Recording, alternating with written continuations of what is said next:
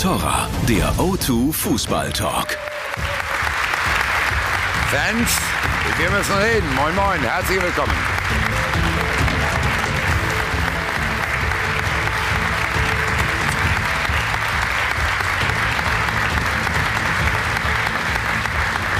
Pünktlich um 10.45 Uhr sind wir zur Stelle und es ist schon erstaunlich, liebe Zuschauer. Kaum haben die Bayern-Bosse mit ihrer denkwürdigen Pressekonferenz für Aufsehen gesorgt, liefert die Mannschaft auch schon Ergebnisse. Drei Siege am Stück in einer Woche. Das war zwar nicht unbedingt glanzvoll, aber in der Bundesliga reicht es aus, um wieder an die Spitze zu rücken. Wir reden drüber und wir fragen auch, warum ausgerechnet die Dortmunder da am Ende noch Punkte verschenkt und den großen Konkurrenten aus München wieder in den Sattel gehoben haben. Gleich zu Beginn dann ein Blick nach Stuttgart. Es war die zweite Klatsche hintereinander, zweimal 0-4. Die Krise weitet sich aus, trotz des Trainerwechsels. Und wir haben live dazu geschaltet den Sportvorstand des VfB, Michael Reschke. Ein Fan-Voting bieten wir Ihnen an, wie an jedem äh, Sonntag. Voll auf die Zwölf heißt diese Rubrik. Und wir wollen von Ihnen wissen, gibt es einen echten Titelkampf bis zum Schuss? Punkt 12 lösen wir dann auf. Unser Gast ist der Trainer von Borussia Mönchengladbach, aktuell immer noch vorne dabei, trotz des 1 zu 3 in Freiburg. Und wir wollen mal schauen, ob er guter Dinge ist. Wir begrüßen Sie ganz herzlich, Dieter Hecking.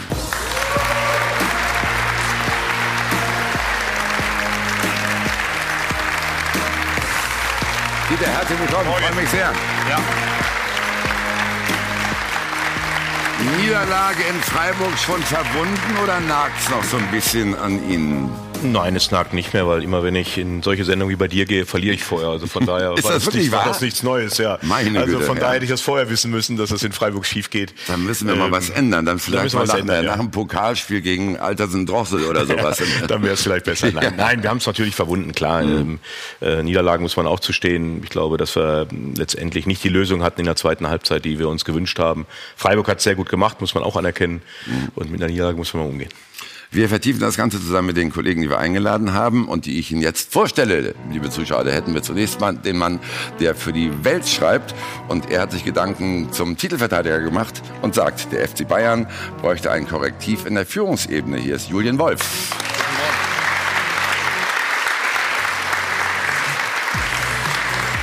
Dann der Chefreporter von Sportbild. Er schaut nach Stuttgart und sagt, das Schicksal von Sportvorstand Michael Reschke ist mit dem von seinem neuen Trainer Markus Weinziel verknüpft. Tobias Altscheffel ist da.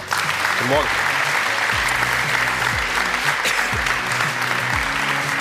Und schließlich unser Sky-Experte in der Bundesliga 1 für Eintracht Frankfurt unterwegs. Er sagt, Gladbach ist auch erfolgreich, weil Dieter Hecking sich neu erfunden hat. Guten Morgen, Jan Age Fjordhoff.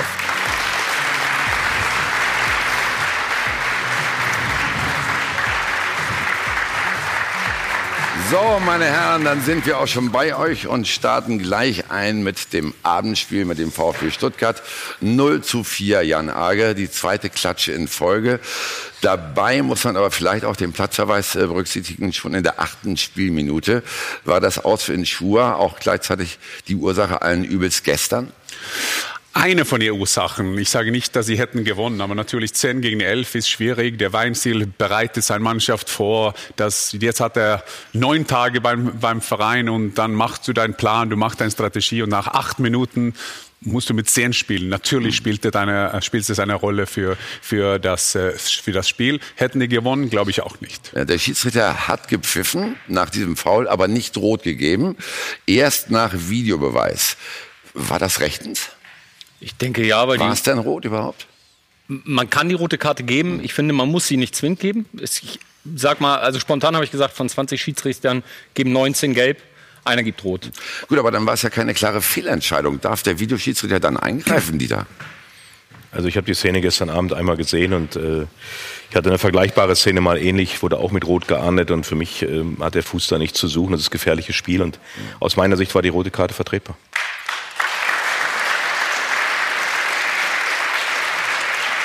Dann versuchen wir doch mal der Sache in Stuttgart ein bisschen auf den Grund zu gehen und schauen auf Sportliche. Äh, Tobias, inwieweit hast du den Eindruck, dass die Mannschaft überhaupt schon begriffen hat, wo sie gerade steckt? Glaube, das war genau der Hebel, bei dem Markus Weinzel auch gleich ansetzen wollte. Denn die Mannschaft äh, vor der Saison hat man gesagt, man hat mit dem Abstiegskampf nichts zu tun, vielleicht mit einem Auge nach oben geschaut und die Mannschaft hat noch nicht so richtig realisiert, dass sie sich am Abstiegskampf befindet. Und gestern die erste Halbzeit, ich meine, das war vielleicht zu viel Härte, aber da hat sie gezeigt, dass sie den Kampf endlich annimmt. Aber davor hat man davon nichts gesehen. Und auch wenn Zieler nach dem Spiel sagt, jetzt muss es jeder kapieren, jetzt muss jeder realisieren, dass wir nur noch um den Klassenhalt spielen, dann ist das äh, der, der letztmögliche Zeitpunkt schon fast. Weil jetzt mhm. muss man es verstanden haben. Fünf Punkte nach neun Spielen, minus 15 Tore in der Torbilanz. Das ist schlecht, zu wenig. Der Sportvorstand vom VfB, Michael Reschke, hat schon zugehört. Er sitzt in Stuttgart bereit und wird uns jetzt Rede und Antwort stehen. Schön, dass er da ist. Guten Morgen, Michael Reschke. Ja, guten Morgen, Herr von Toran. Äh, schönen Gruß in die Runde. Sie haben es gerade gehört, hier wird so leicht angezweifelt, hm, ob die Mannschaft das wirklich schon realisiert hat, gecheckt hat, dass sie mitten im Abstiegskampf äh, ist. Welchen Eindruck haben Sie? Ja gut, äh, unsere Jungs, genauso wie alle Verantwortlichen, können die Tabelle lesen und die spricht ja eine eindeutige Sprache. Der Saisonauftakt ist gründlich missglückt und für uns geht es in der Tat im Moment darum, Punkte zu sammeln um auch in der kommenden Saison in der Bundesliga spielen zu können. Das ist ganz klar. Ist ja eigentlich unglaublich, wenn man auf den Kader schaut, wenn man auf ihre Investitionen schaut, die sie getätigt haben, was da gerade in Stuttgart abgeht. Ist der Kader Ihrer Meinung nach ausgewogen oder sind da nicht vielleicht schon einige, auch große Namen, so ein bisschen über den Zenit hinaus? Also da ist noch gar nicht lange her. Äh, zum Abschluss der vergangenen Saison hatten wir mit dem Kern dieses Kaders in 13 äh, Spielen nur eine Niederlage in der Bundesliga, waren Rückrundenzweiter und sind am Ende der Saison als Aufsteiger Siebter geworden. Äh, haben dann im Sommer aus unserer Sicht den, den Kader sinnvoll ergänzt, verstärkt und sind sicherlich davon ausgegangen, dass wir auch in der, dieser Saison stabil in der Bundesliga spielen und bleiben werden. Das werde ich mal gleich in die Runde weitergeben. Äh, Tobias, siehst du das genauso oder hast du da eher Einwände, was den Kader angeht? Na, beim Kader muss man sagen, dass mit äh, Daniel Ginzek meiner Meinung nach ein Spieler gegangen ist, der wichtig für den VfB war, der auch im Zusammenspiel mit Mario Gomez wichtig war und die Neuzugänge, die kamen, äh, viele mit Vorschusslorbeeren, viele, die als große Talente gehandelt wurden, aber irgendwie hat man auf dem Feld noch nicht das Gefühl, dass sie eine Einheit bilden. Also wenn man von der, der Rückrunde spricht, da lief natürlich beim VfB alles perfekt und die Mannschaft hat überperformt, über ihren Leistungsmöglichkeiten vielleicht sogar ein bisschen gespielt. Und jetzt läuft, hat man das Gefühl, überhaupt nichts und es greift äh, kein Rädchen ins andere. Wobei man, muss sicherlich, denke ich, dazu auch sagen, dass einige von den Zugängen auch sicherlich Perspektivspieler sind. Also dass man gesagt hat, man setzt quasi auf zwei Säulen bei den Einkäufen, erfahrene Spieler und dazu Perspektivspieler, die Zeit brauchen. Ich glaube, da ist man in Stuttgart nicht komplett überrascht, dass da noch nicht jedes Spiel so konstant ist. Mhm. Ähm, aber wie Tobi sagt, klar, die Einheit, ähm, die muss natürlich stimmen aus diesem Mix. Jede Saison ist ja natürlich eine Mannschaft, die man sagt, ist too good to go down. Also die verstehen nicht, dass die, die in diesem äh, Abstiegskampf ist. Und vielleicht ist das normal für Stuttgart, diese Situation. Die Rückrunde war sensationell. Vielleicht war das das Außergewöhnliche. Jetzt ist man in diese Situation zurück und man sieht auf die Tabelle, Gott sei Dank für Stuttgart gibt es Düsseldorf und Nürnberg. Mhm. Weil dann kann man sich wirklich konzentrieren auf den Playoff, weil die zwei sehen ja momentan sehr schlecht auf. Aber man muss aufpassen. Ich glaube, das geht, wenn man auf den Platz sieht jetzt, ist es nicht wegen den Namen. Ich glaube, das geht am fehlenden Tempo. Das ist kein Tempo im Spiel drin und die sehen nicht fit aus. Und, äh, und ich glaube, das, ist, das muss ja das Wichtigste sein. Und vor allem, wenn Weinstil jetzt kommt, der spielt Kampf, die, der hat Power in seinem Spiel und ich glaube, da wird Zeit dauern, bevor die Mannschaft so fit ist für sein Konzept sozusagen. Ja. Die sehen nicht fit aus, Michael Reschke, das haben wir eben gerade gehört. Äh, wie kommt das? Liegt es dann halt auch am falschen Trainingsaufbau, an der falschen Trainingssteuerung? Also zunächst mal muss ich sagen, äh, ist viel von dem, was gerade in der Runde formuliert worden ist, richtig. Wir haben in der vergangenen Saison sicherlich überperformt. Wir haben in der vergangenen Saison Spiele gewonnen, zu Hause gegen Hoffenheim, in Köln, äh, in Leverkusen. Das waren äh, Siege, die sehr, sehr glücklich zustande kamen, wo wir auch Spielglück hatten. Das fehlt uns im Moment komplett. Das war auch gestern der Fall. Der frühe Platzverweis war sicherlich ein Riesenhandicap. Äh, darüber hinaus äh, ist das Thema Neuzugänge auch angesprochen worden. Auch da lief es äh, bisher noch nicht optimal, wo man eben feststellen muss, dass mit Daniel Didavi, Mark Oliver Kempf und Bona Sosa auch drei Spieler von sechs neun, mit denen wir wirklich geplant haben, verletzungsbedingt noch gar nicht nachweisen konnten, welche Qualität sie haben. und äh, dass wir physisch im Moment nicht in einer Top-Verfassung sind. Das äh, geben die statistischen Werte her. Das ist ein Thema, das wir auch analysiert haben und an dem wir jetzt äh, arbeiten. Definitiv. Aber Alles, was gesagt worden ist, ist leider Gottes richtig. Aber bei einem wie die Davi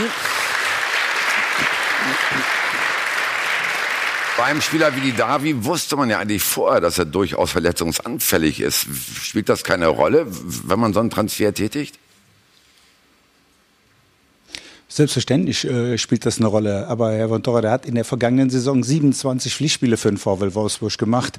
Das ist schon, äh, schon, schon eine ganze Menge. Im Jahr davor hat er auch regelmäßig gespielt. Äh, und was bei Daniel ein bisschen unglücklich ist, der hat ja bekanntlich äh, Knieprobleme von Hause aus. Die spielen im Moment gar keine Rolle. Er hat eine andere Form der Verletzung. Er hat eine kleine Entzündung im Achillessehnenbereich. Und das ist eine Verletzung, die braucht Zeit. Die ist allerdings definitiv nicht so, dass sie irgendwie auf Strecke limitierend ist. Ja. Wenn die auskuriert sein wird, dann wird Daniel Didavi in der, in der Saison für den VfB Stuttgart noch viele wichtige Spiele abliefern. Das wäre dem VfB sehr zu wünschen, aber wenn wir halt mal die Gesamttransfers äh, nochmal überschauen. Tobias, äh, Michael Reschke ist eigentlich bekannt dafür, dass er äh, sowas wie ein Trüffelschwein war, ne? was, was äh, das Aussuchen von Spielern anging. Er hat immer irgendwie äh, tolle Trefferquoten gehabt. Äh, ist ihm das jetzt abhanden gekommen? Ich will gar nicht abstreiten oder gar nicht sagen, dass ihm das abhanden gekommen ist, aber ich glaube, Michael Reschke ist jetzt in einer ähm, Verantwortung, wo er nicht einzelne Spieler sucht und einem Manager oder einem, einem Trainer oder jemand Übergeordneten hinstellt, der dann daraus was bildet, sondern er muss es schaffen, nicht die, die Perlen zu finden, der Perlentaucher zu sein, sondern eine Mannschaft zusammenzustellen, die funktioniert. Also wo das Gefüge stimmt, wo vielleicht Jung und Alt gut zusammenspielen, wo eine, eine Struktur auf dem Platz vorhanden ist. Und das ist, glaube ich, nochmal eine andere Aufgabe als äh, der, der Kaderplaner beim FC Bayern zu sein, dafür zu sorgen, dass diese ganze, ganze Mannschaft eben innig äh, ist und, und, und stimmig ist. Ein, äh, ein kurzer Punkt da.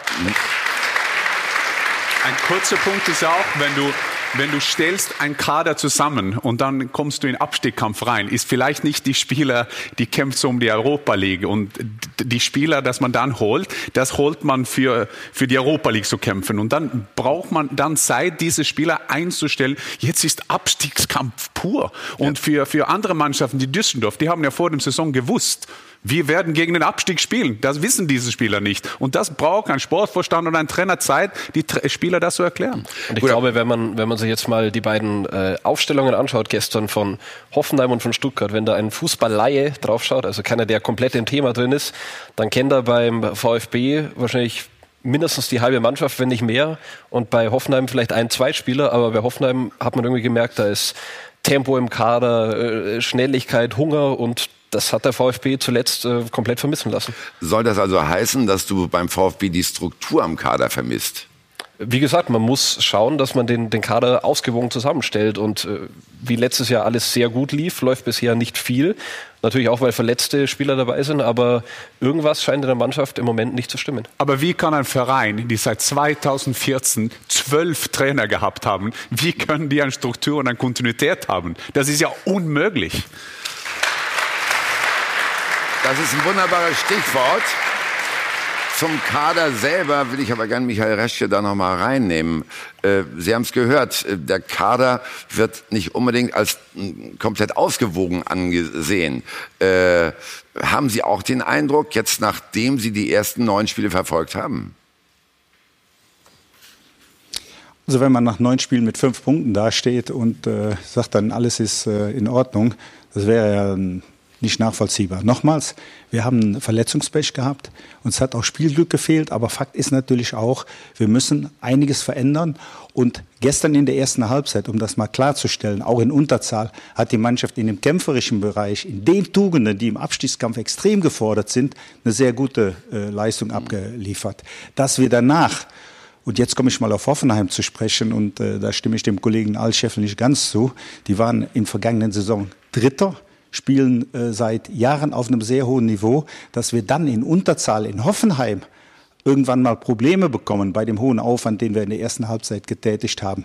Das liegt in der Natur der Sache und das ist auch der Klasse der Hoffenheimer geschuldet. Ja? Äh, vom Grundsätzlichen her, äh, der Kader ist gefordert. Der Trainerstab ist gefordert. Ich bin gefordert. Wir alle sind gefordert beim VfB, um das, was wir in der Verantwortung unserem Publikum, unseren Fans gegenüber äh, zu leisten haben, abzurufen. Und daran werden wir arbeiten. Und wir sind nach wie vor fest davon überzeugt, dass wir die Liga halten. Sie haben die Fans angesprochen und äh, da Michael Reschke haben wir natürlich auch mal äh, rumgefragt und äh, wirklich nachgeschaut, was die meinen, woran das im Augenblick liegt, woran diese Krise liegt. Ricardo hat sich da schlau gemacht. Guten Morgen. Also, wir haben euch gefragt, liebe Fans, auf Twitter, ja, warum ist denn Stuttgart nur in der Krise? Haben euch vier Antwortmöglichkeiten gegeben. Falsch eingekauft, Spieler außer Form, Verein oder Strategie oder den falschen Trainer geholt. Und eine große Mehrheit sagt, nämlich 57 Prozent, dass der Verein noch ohne Strategie dasteht. Das unterstreicht so ein bisschen das, was wir eben diskutiert haben. Aber eins war eben auch dabei, die Frage nach dem Trainer. Äh, würden Sie sagen, Michael Reschke, dass Sie Taifun Korkut jetzt in der Nachschau doch zu früh entlassen haben? Also, äh, wir haben Markus Weinziel im richtigen Moment verpflichtet. Ich bin davon überzeugt, und das zeigt das Tagesgeschäft, das zeigt die tägliche Arbeit, dass Markus einen klaren Plan hat, dass er genau weiß, wo er anzusetzen hat, dass er gemeinsam mit seinem Trainerstab gut arbeitet. Und auch wenn die ersten beiden Spiele äh, mit jeweils 0 zu 4 Niederlagen sehr bitter sind. Das ist etwas, das haben wir vorher gewusst, wie wir ihn verpflichtet haben. Da habe ich ihm gesagt, Markus, eins ist klar, unsere Mannschaft ist im Moment nicht stabil und die ersten beiden Gegner sind Dortmund und Hoffenheim und die Wahrscheinlichkeit, dass wir die beiden Spiele verlieren werden, die ist relativ groß. Und er hat gesagt, darüber bin ich mir im Klaren, aber ich bin von der Mannschaft überzeugt, ich bin vom Club überzeugt und wir gehen dieses Thema an. Und genau so erlebe ich ihn im Tagesgeschäft und von da gesehen ist die Entscheidung für Markus Weinziel aus äh, unserer Sicht definitiv die richtige gewesen. Ich will dennoch kurz nochmal auf die Entlassung von Korku zurückkommen. Dieter Hecking, der unser Gast hier ist hier, hat sich natürlich auch dazu geäußert, allgemein natürlich zu dem, was in der Trainerbranche passiert. Äh, 36 Punkte aus 21 Spielen hat äh, Korkut gemacht. Äh, hat sich Ihnen das erschlossen, Dieter, dass, das dann, dass man so schnell den Finger am Abzug hatte? Also erstmal ähm, die ganze Diskussion im VfB Stuttgart. Ich bin nicht so nah im Thema drin beim VfB, dass ich jetzt da abschließend ein Urteil mir erlauben will. Aber erstmal war dieser Satz allgemein gesprochen für die Trainergeneration oder für meine Generation, die man in der Bundesliga arbeitet. Natürlich ist so eine Bilanz erstmal positiv zu bewerten. Aber, und das wissen wir Trainer auch, wenn man dann ein bisschen, ich habe die Aussage gemacht und dann äh, habe ich auch mal mit Michael drüber gesprochen gehabt und er sagt, Dieter, aber du musst auch einsehen, wir sind im Pokal ausgeschieden in der ersten Runde in Rostock. Wir haben aus acht Spielen fünf Punkte geholt. Und ich glaube, da muss auch jeder Trainer wissen, dass das eine Bilanz ist, die auch Vereinsverantwortliche, die erwartungsgemäß eine Erwartung haben an eine Saison, natürlich geprägt von einer überragenden Rückrunde. Vielleicht war da auch ein bisschen äh, des Teufels im Detail. Ja, und dann musst du auch als Trainer damit leben und rechnen, obwohl die Rückrunde wirklich herausragend war, ähm, dass dann auch Kritik aufkommt und dass dann auch vielleicht mal ein Verein sagen muss, wenn sie dann eben auch in der täglichen Arbeit vielleicht etwas sehen, was wir gar nicht beurteilen können, das ist dann vielleicht der richtige Zeitpunkt zum Trainerwechsel. Damit müssen wir Trainer auch leben. Generell sage ich, wenn du 36 Punkte holst aus 21 Spiele, kann man vielleicht auch mal mit Trainern, die dann erfolgreich gearbeitet haben, auch mal durch ein Tal gehen. Haben Sie den Eindruck, Dieter, dass äh, heutzutage in der Branche halt wirklich zu schnell gehandelt wird, dass man zu unruhig geworden ist, gerade was Personal angeht? Also es ist so, es ist definitiv so, dass äh, sehr unruhige Zeiten, äh, was Führungspersönlichkeiten angeht, in der gesamten Gesellschaft da sind. Nicht nur in der Fußball-Bundesliga. Gucken Sie in die Politik, gucken Sie in Ihre Branche. Auch da ist Hire and Fire angesagt. Oh, ich bin immer noch da. Ja, du bist, dann, bist wieder zurückgekommen, weil andere es nicht geschafft haben, es umzusetzen. Ja, weil andere haben vorher vielleicht nicht den Job gemacht. Sir Alex Ferguson hier. Okay, also wir, wir haben jetzt das Eigenlob vom Jörg, vom Monty aufgenommen für heute. Ja. Nein, aber es ist doch so, vielleicht hat es vorher der Vorgänger nicht so gut gemacht gemacht, ja, und, und man setzt dann eben auch auf Erfahrung wieder zurück. Das ist ja auch nie verkehrt. Nur ich finde generell ist es so, dass du im Moment das Gefühl hast, äh, wenn irgendwo ein bisschen Unruhe ist, dann kommt sofort die Keule, ja, dann wird noch mehr Druck aufgebaut auf die handelnden Personen und äh, da muss man sich von frei machen können. Das ist die ganz, ganz schwierige Aufgabe, glaube ich, für alle, die in der Verantwortung stehen. Es ist sehr, sehr leicht von außen etwas zu beurteilen, wenn du erstmal Verantwortung hast und viele, die über uns urteilen, die kritisieren, die bemängeln, die natürlich auch loben, ja, wissen aber manchmal gar nicht, was im Detail äh, abläuft. Und, und deshalb würde ich immer ein bisschen zur Mäßigung äh, kommen wollen, weil ich glaube, das hilft auch den Verein, auch ein VfB Stuttgart in der jetzigen Situation. Ich glaube, wenn du gegen Dortmund, die einen Riesenlauf haben, das erste Spiel hast und verlierst nach acht Minuten deinen elften oder deinen zehnten Feldspieler und spielst dann über 80 Minuten, elf gegen zehn in Hoffenheim, dann sind das für mich im Moment normale Niederlagen und man darf es jetzt auch nicht überhöhen. Alles schön und gut. Aber Michael Reschke muss man dann gerade, was eben so Entlassungen von äh, ja, Führungspersonal angeht, nicht auch mal selbstkritisch rangehen an diese Geschichte als Vorstand? Herr von Dora, äh, die Verantwortung, die äh, ich empfinde für den Club VfB Stuttgart, die ist sehr groß und wir können davon ausgehen, dass ich äh, mein Handeln und das Handeln auch meiner Kollegen immer sehr selbstkritisch reflektiere. Und das findet nicht jetzt im Moment statt, sondern das findet grundsätzlich bei mir statt. Mhm. Was heißt das? Das müssen Sie ein bisschen erklären. Also Sie schauen über den Tellerrand hinaus, wollen Sie damit sagen? Also, dass, dass wir im Moment nicht zufrieden sein können, das ist völlig klar. Und dass wir uns mit allem, was dazu beigetragen hat, beschäftigen, ist auch klar. Inwieweit ist denn jetzt, Herr Reschke, äh, Ihr eigenes Schicksal verknüpft mit dem des neuen Trainers. Also äh, war das die letzte Patrone, die Sie rausgeholt haben? Von Thor, wir sind in der vergangenen Saison Siebter geworden, sind nach dem Trainerwechsel Wolf zu Korkut, als wir in Abstiegsgefahr waren, zweitbeste Rückrundenmannschaft gewesen. Das spricht natürlich auch von Taifun, der da eine gute Arbeit geleistet hat. Dann war der Auftakt in dieser Saison doch so strauchelnd, so instabil, dass wir eine Entscheidung getroffen haben. Mein persönliches Schicksal ist völlig uninteressant. Es geht um den VfB Stuttgart. Das ist ein Riesenclub, der in dieser Region hier im, im, Schwabenland eine wahnsinnige Bedeutung hat. Und wir alle sind gefordert, für diesen Club unser Bestes zu geben. Und mein persönliches Schicksal, das ist völlig wurscht in dem Zusammenhang. Mhm.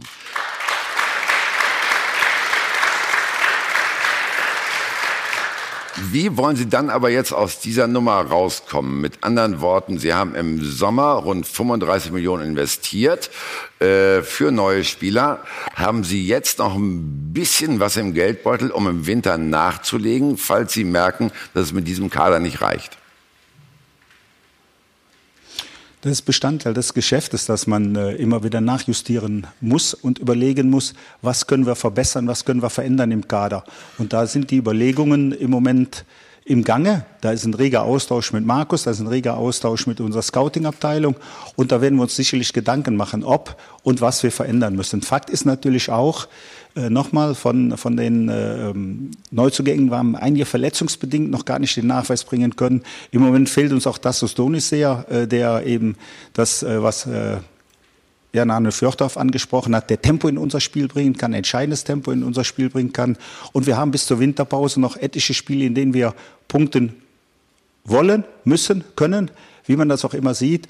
Und es ist nach äh, 24 Spiel, äh, bei verbleibenden 25 Spielen natürlich noch viel zu früh ein, ein äh, Endfazit zu fällen. Ich, also was interessant ist, ist ja auf dem, auch was auf dem Platz passiert. Also mhm. wenn die Mannschaft vorige Saison waren die zweitbeste Defensive, glaube ich, nach Bayern. Dieses Jahr kassieren die ja Tore for fun. Also das ist überall. Also in zwölf Minuten vier Tore. Also unglaublich, was das ist. Auf dem Platz nach vorne, die schießen sechs Tore. Von denen hat Mario Gomez drei gemacht. Für Weinziel, das ist viel Arbeit jetzt für ihn. Wo sind die Führungs... Wir reden immer, das ist oft ein Klischee, die Führungspersönlichkeiten. Ein Badstuber kriegt einen neuen Vertrag, angeblich sehr hoch dotiert, aber ist kein Führer auf dem Platz. Solche Sachen ist natürlich jetzt das Wichtigste darauf. Reschke kann ja nicht spielen. Weinziel kann auch nicht spielen. Äh, Weinziel war neun Tage da. Brian Clough in den 70er Jahren war 44 Tage bei Leeds. Weinziel muss das durchziehen und er muss auf dem Trainingsplatz hart arbeiten, weil ich weiß, äh, Herr Wuntora, mhm. dass Sie äh, so lange im Business ist, weil Sie gut arbeiten und das sehen alle. Aber äh, Reschke und die allen haben gesehen, dass die, die, die Mannschaft hat eine fehlende Tempo, die, die sind nicht fit aus. Da musst du leider dann und wann einen Trainer feuern. Das so ist unser Geschäft. Und was natürlich äh, bei, bei Stuttgart im Moment offensichtlich ist, äh, die haben Spieler wie ein Gentner, ein Pavard, die eigentlich Führungsspieler werden. Der eine ist Weltmeister, der andere hat unfassbar viele Bundesligaspiele gemacht und die machen nacheinander in zwei Spielen Fehler, die ihnen wahrscheinlich so nie wieder unterlaufen werden. Genau. Die spielen den Gegner den Ball vor die Füße, also quasi, dass der nur noch ins leere Tor schießen muss. Ähm, das sind teilweise Dinge, die da sich abspielen. Natürlich fehlendes Selbstvertrauen in der Mannschaft, die hat man nicht einkalkulieren können vor der Saison, aber es, es läuft einfach nicht. Gut, aber es sind ja auch die Lehren daraus und Jan Ager hat es kurz angesprochen. Äh, der Trainer und der Sportvorstand können nicht selber die Tore schießen, aber sie können lenken und leiten. Also wa- was wären jetzt für die nähere Zukunft Ihre Lehren, Herr Reschke? Was würden Sie tun? Sie haben gesagt, man muss vielleicht nochmal nachjustieren, aber muss man nicht sagen, egal was passiert, wir brauchen doch noch äh, eine andere Qualität im Kader. Wir müssen sogar neue Leute holen. Also wir sind nach wie vor von dem Kader überzeugt. Natürlich, Nachjustierungen liegen in der Natur der Sache und damit beschäftigen wir uns. Aber wir sind weit davon weg, jetzt den Kader so in Frage zu stellen, wie es das Tabellenbild vielleicht hergibt. Wir werden mit dieser Mannschaft wieder Fahrt aufnehmen. Wir werden mit diesen Spielern wieder Erfolg haben. Und ich nehme jetzt mal ein Beispiel heraus, äh, Benjamin Pavard der äh, gegen Dortmund sicherlich einen, einen sehr unglücklichen Lapsus hatte. Das war doch klar, dass dieser Junge nach der Weltmeisterschaft, ja, nach diesem überragenden Erfolg zunächst mal eine Zeit braucht, um wieder die Stabilität der vergangenen Saison zu bekommen. Aber der ist auf einem guten Weg, der spürt das selber und der wird auch, ähnlich wie die Davi, ähnlich wie Gentner, ähnlich wie unsere Neuzugänge, ähnlich wie die etablierten Spieler in dieser Saison noch sehr gut für den VfB Stuttgart spielen. Wir werden die Bundesliga halten, davon bin ich überzeugt. Und das ist natürlich das, äh, was aktuell unser Auftrag ist. Dann werden Sie sicherlich auch schon mittelfristig denken. Also da nochmal nachgefragt, weil die Fans es ja auch wissen wollten. Was ist da die genaue Strategie? Wofür steht der VfB Stuttgart auch in Zukunft? Ja, wissen Sie, ich habe jetzt gelesen, der VfB Stuttgart ist von seinem Weg abgekommen, äh, von dem Weg, junge Spieler zu verpflichten. Borna Sosa, Pablo Maffeo, Nicolas Gonzalez, Marc Oliver Kempf, David Kopacz ist ein Nachwuchsspieler, den wir verpflichtet haben. Das sind schon mal von äh, sieben Neuen, die wir insgesamt geholt haben, fünf, die alle unter 23 sind. Also da ist äh, noch nicht so alt. Dann haben wir noch einen Jungen wie den Roberto Massimo verpflichtet und direkt nach Bielefeld wieder ausgeliehen. Das ist der sechste Junge. Also äh, wenn man jetzt sagt, die haben die Strategie verändert, die äh, haben keine, ja, das kann ich nicht nachvollziehen. Ich finde, wir haben eine durchdachte Strategie, dass das im Moment noch nicht gegriffen hat. Das steht ja außer Frage und dass wir uns damit auseinandersetzen müssen und dass wir in jedes Detail eintauchen müssen und dass auch etablierte und junge Spieler sich alle noch steigern müssen. Das steht völlig außer Frage. Aber die Strategiefrage, mit so einem großen Fragezeichen zu versehen oder zu erklären, die stimmt nicht. Kann ich im Moment nicht nachvollziehen, sehe ich anders. Dann fassen wir das alles mal zusammen und geben das zum Schluss hier nochmal in die Runde. Julian, äh, teilst du die Meinung von Michael Reschke, dass der VfB auf alle Fälle die Klasse halten wird, dass Markus Weinziel also auch die Kurve kriegt? Ja, ich teile die Meinung, weil ich halte den Kader für nicht äh, abstiegswürdig, sondern äh, deutlich, deutlich besser. Natürlich ist jetzt schon die Saison fortgeschritten, also sie müssen deutlich aufholen, aufholen und sich deutlich steigern, aber sie werden die Klasse halten, bin ich fest von überzeugt. Und ähm, mich hat das jetzt auch nicht überrascht, dass Herr Reschke gesagt hat, die Niederlagen waren quasi einkalkuliert, ein bisschen überspitzt gesagt. Alles andere wäre ja auch eine erstaunliche Einschätzung gewesen der Lage. Insofern beginnt das so richtig für Weinziel, glaube ich, erst jetzt, wenn man das ein bisschen so sagen kann. Nur diese, ja, die, die hohen Niederlagen, die waren sicherlich nicht so einkalkuliert und die geben, Tobi hat es eben angesprochen, dieser Verunsicherung und dem fehlenden Selbstvertrauen jetzt vielleicht Nahrung und deswegen daran wird äh, Weinz hier arbeiten müssen. Aber ich halte ihn eigentlich für den richtigen Trainer dort und wie gesagt, der Kader ist so stark, dass sie, den, dass sie die Klasse halten werden. Dann freuen wir uns sehr.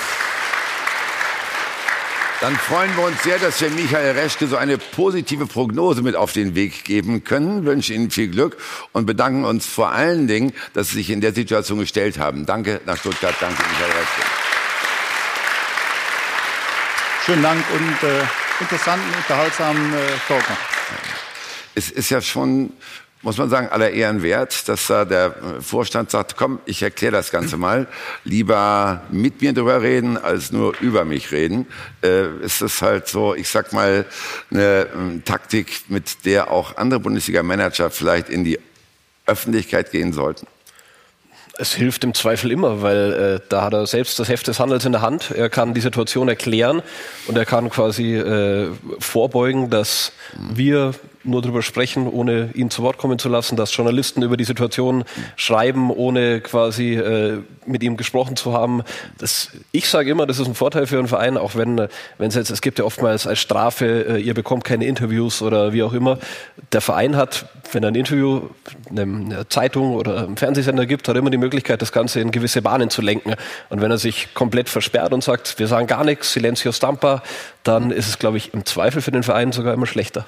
Kommunika Kommunikationsstrategie von vielen Bundesliga-Vereinen ist ja so umgekehrt, vor was alle Kommunikationsstrategen sagen. Natürlich, was jetzt Reschke gemacht hat, ist, ist, das ist, das ist Europa League, vielleicht Champions League Klasse, weil das musst du ja machen. Der, der, da sitzt der, er, er, er sagt, sagt seine Meinung, hört zu und, und natürlich ist das richtig für jeden Verein. Und ich glaube, dann und wann müssen die Bundesliga-Vereine mit so viel Geld, das die in Hand haben, vielleicht vielleicht dann und wann einen Kommunikationsexpert äh, mhm. anheuern, bevor die einen schlechten Fußballer verpflichten.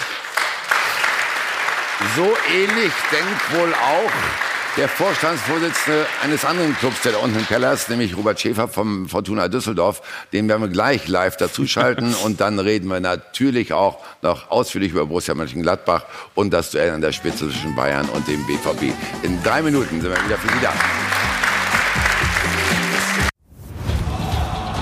Von Torra, der O2 Fußball Talk. Da sind wir also wieder. Und für die Clubs unten im Tabellenkeller haben wir gleich eine sehr gute Nachricht. Es gibt zurzeit keinen Tabellenletzten, weil nämlich zwei Vereine Punkt und Tor gleich auf Platz 17 stehen. Das ist der VfB Stuttgart, haben wir eben drüber gesprochen, und Fortuna Düsseldorf nach fünf Niederlagen am Stück. Dazu begrüßen wir jetzt den Vorstandsvorsitzenden von Fortuna. Guten Morgen, Robert Schäfer. Guten Morgen. Ja, ist halt eine düstere Bilanz, nicht? Fünf Niederlagen hintereinander. Warum haben Sie trotzdem noch Hoffnung, äh, Herr Schäfer, dass Friedhelm Funkel die Kurve kriegt? Also natürlich äh, sind die letzten Spiele nicht so gelaufen, wie wir uns das vorgestellt haben. Ähm, allerdings muss man, wenn man die gesamte Saison bis jetzt sieht, auch äh, sich an die ersten Spiele erinnern und auch ähm, wie wir in die Saison gegangen sind und was unsere Idee ist, äh, diese Bundesliga-Saison anzugehen. Also ähm, die ersten Spiele waren Spiele, wo die Mannschaft äh, gegen Hoffenheim gewonnen hat, wo wir Punkte geholt haben ähm, gegen äh, Leipzig und auch in Stuttgart und die Mannschaft eigentlich das gezeigt hat, was wir uns von ihr äh, erwünschen, nämlich dass sie sich einsetzt, dass sie kämpft, ähm, dass sie den Meter mehr macht. Äh, und bei unserer Mannschaft ist das erforderlich, dass wir in die Zweikämpfe gehen, dass wir äh, eine hohe Laufleistung haben ähm, und mit viel Mut agieren. Und ähm, wir wissen aber auch, dass die Bundesliga ähm, für uns Neuland ist und ähm, äh, ein hohes Niveau hat. Und daran müssen sich unsere Spieler gewöhnen. Wir haben eine Mannschaft zusammengestellt, ähm, mit vielen äh, guten, talentierten Spielern, die aber ähm, noch beweisen müssen und sich noch entwickeln müssen, ähm, dass sie äh, in der Bundesliga Siege einfahren können. Und daran müssen wir jetzt arbeiten. Damit sind wir beim Kader. Haben Sie den Eindruck, dass mh, hm, Ihr Team, die komplette Truppe Bundesliga tauglich ist? Also absolut äh, ja, und zwar in dem Potenzial, was in der Mannschaft steckt. Ähm, die Leistungen jetzt in den letzten Spielen zeigen den Prozess, in dem wir sind, dass wir äh, dazulernen müssen, Lehrgeld bezahlen, auch bitteres Lehrgeld bezahlt haben. Ähm, das müssen wir aber jetzt äh, weitermachen und dann wird sich das auch auszahlen. Ähm, wie in der letzten Saison, wo wir auch nicht als äh, Top-Favorit äh, gestartet sind, aber wo die Mannschaft sich über die Saison hin entwickelt hat. Äh, und das müssen wir diese Saison auch schaffen. Ähm, da müssen wir gerade nach solchen Niederlagen den Kopf hochnehmen und dann wird das auch gelingen. Gut, das ist wunderschön, dass Sie so positiv daran gehen. Aber rein finanziell sind Sie irgendwo so ein bisschen das Aschenputtel der Liga. Gerade mal fünf Millionen ausgegeben. Der teuerste Transfer war noch Marvin Dux, der kam aus der zweiten Liga von Holstein Kiel. Konnten Sie nicht höher rangehen oder wollten Sie nicht? Also äh, das ist so, ähm, dass wir ähm, Aschenputtel weiß ich jetzt nicht, aber also tatsächlich sind die Mittel beschränkt, aber ähm, das nehmen wir an, ja, weil ähm, wir haben als Verein keine Schulden. Ähm, wir haben über die letzten Jahre ähm, eine Entwicklung genommen, wo wir wirtschaftlich stabil sind und wo wir genau eben auf den Weg gesetzt haben, dass wir versuchen, mit Geduld an die Sachen ranzugehen und Spieler zu entwickeln. Ähm, und ähm, von daher kann man sagen, wir konnten das nicht äh, in höheren Maßen ähm, und haben aber die Situation angenommen und äh, werden uns darüber auch nicht beschweren oder jammern, sondern ähm, werden den Weg gehen und das heißt eben, junge Spieler zu entwickeln, Dodi Luke Bacchio, ähm, äh, Marcel Sobotka, ähm, auch Kahn Eihan, äh, also viele Spieler, die ähm, auch noch in der Bundesliga äh, schon gespielt haben oder sich noch etablieren werden. Ähm, und die müssen einfach durch solche Spiele ähm, Lehren ziehen und, und sich entwickeln und ähm, dann wird das äh, auch mit den Mitteln gelingen.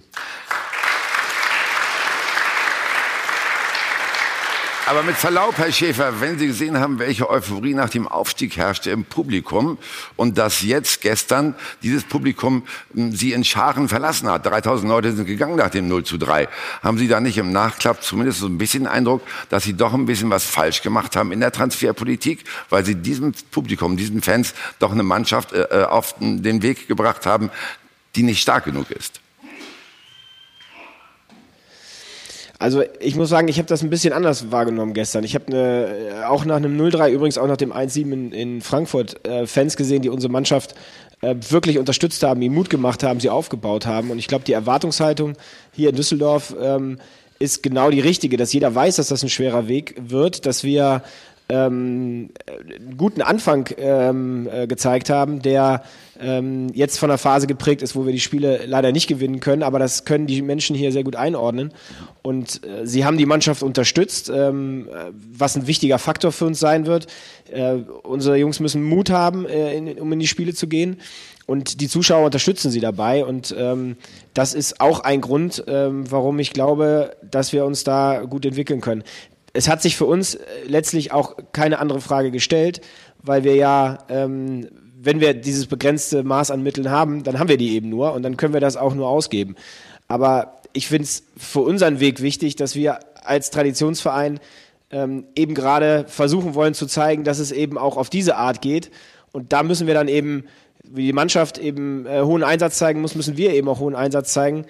Ähm, und das ist eben mit Ideen und Geduld äh, an die Sache rangehen und sich etwas entwickeln lassen. Und andere Vereine haben gezeigt, dass das erfolgreich äh, funktioniert. Das äh, ist Mainz, Augsburg, Freiburg. Viele andere haben das ähm, äh, nachgewiesen. Und äh, wir wollen versuchen, so einen ähnlichen Weg zu gehen. Das ist ein wunderbarer Ansatz und äh, Friedhelm Funkel, Ihr Trainer, kann wahrscheinlich am wenigsten dafür, was da jetzt in den letzten fünf Spielen passiert ist. Hat er deshalb auch einen Freibrief als Trainer von Fortuna? Also natürlich hat niemand einen Freibrief, äh, der in dem Geschäft ist. Ähm, Friedhelm Funkel äh, geht äh, richtig an die Sache ran. Er hat unsere Mannschaft im letzten Jahr zum Meister der zweiten Liga gemacht. Er äh, entwickelt junge Spieler behutsam. Ähm,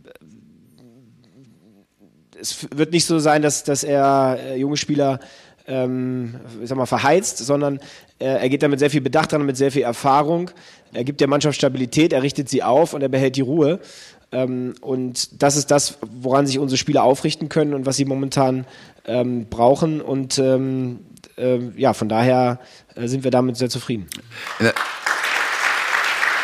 in der Trainerdiskussion beweisen Sie zumindest mehr Geduld als andere Clubs. Liegt es auch ein bisschen daran, dass Sie für den Funkel noch dankbar sind für den Aufstieg?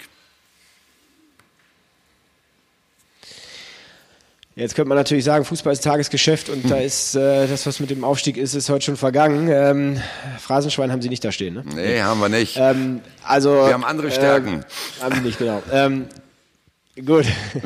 ähm, nein, also ähm, da, da, da geht es nicht um Dankbarkeit, sondern geht es darum, dass wir davon überzeugt sind, dass er ähm, äh, dass er die richtigen äh, Maßnahmen trifft, dass er die Mannschaft aufrichtet, äh, dass er aktuell äh, ist das Thema Bundesliga und nicht Aufstieg zweite Liga, sondern äh, wir wollen in dieser Bundesliga bleiben. Äh, wir haben hart dafür gearbeitet, äh, hierher zu kommen und ähm, deswegen ist er für uns äh, mit seinem Team ähm, äh, sind die richtigen, um die Mannschaft dahin zu bringen und ja, es wird eben ein Weg werden, der auch Rückschläge hat, das merken wir jetzt gerade. Ähm, das war uns aber auch vorher klar. Und jetzt gilt es eben, diese Rückschläge auszuhalten, daraus die richtigen Schlüsse zu ziehen ähm, Kopf wieder hochzunehmen und dann äh, die nächsten Spiele zu versuchen zu gewinnen. Würden Sie denn eventuell mit Friedhelm Funkel auch absteigen, Herr Schäfer? Also wir haben jetzt den neunten Spieltag ähm, und noch eine ganz lange Saison vor uns und äh, ich finde, das ist ja im Vielleicht ist es dieses Jahr auch noch schneller, dass schon nach zwei Spieltagen Bilanz gezogen wird oder nach drei Spieltagen man dann schon die Auswirkungen für den 34. Spieltag ähm, äh, prognostiziert. Äh, das würde ich jetzt nicht tun wollen, sondern wir wollen äh, uns auf die Situation konzentrieren. Wir wollen sehen, dass wir uns, ähm, dass wir an unserer Mannschaft vermitteln, dass wir an sie glauben, an unsere Spieler glauben und äh, auch an unser Trainerteam. Und ähm, das heißt, wir werden jetzt sehen, wie das funktioniert und was dann am Ende der Saison ist. Das gucken wir uns dann an. Aber es ist immer noch kein klares Bekenntnis, muss ich ja ganz ehrlich sagen. Also wie viel äh, Geduld haben Sie mit Friedhelm Funkel noch? Wie gesagt, die Frage stellt sich überhaupt nicht der Geduld, sondern ähm, wir arbeiten, wir gehen unseren Weg weiter. Und äh, ich wollte damit nur ausdrücken, dass wir jetzt nicht darüber nachdenken, was ist in dem nächsten Zweitliga-Jahr, sondern wir konzentrieren uns voll darauf, dass wir in der Bundesliga bleiben mit Funkel.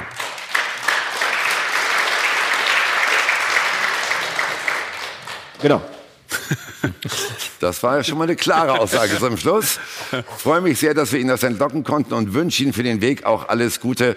Und ich wünsche Ihnen sehr, dass Sie drin bleiben. Danke, Robert Schäfer. Vielen Dank. So, jetzt kommen wir zu den schönen Themen der Bundesliga. Borussia Mönchengladbach, Platz 4, äh, glaube ich, inzwischen, aber äh, immer noch sehr Dritter, weit oben. Noch Dritter. Noch Dritter. Ach ja, Werder Bremen überholt euch jetzt heute Abend, ne? Wer weiß. Wer weiß. so, aber 1 zu 3 äh, in Freiburg. Jan Arge, war das für dich so ein bisschen überraschend, nachdem derselbe Club noch vor zwei Wochen bei den Bayern grandios 3-0 gewonnen hat?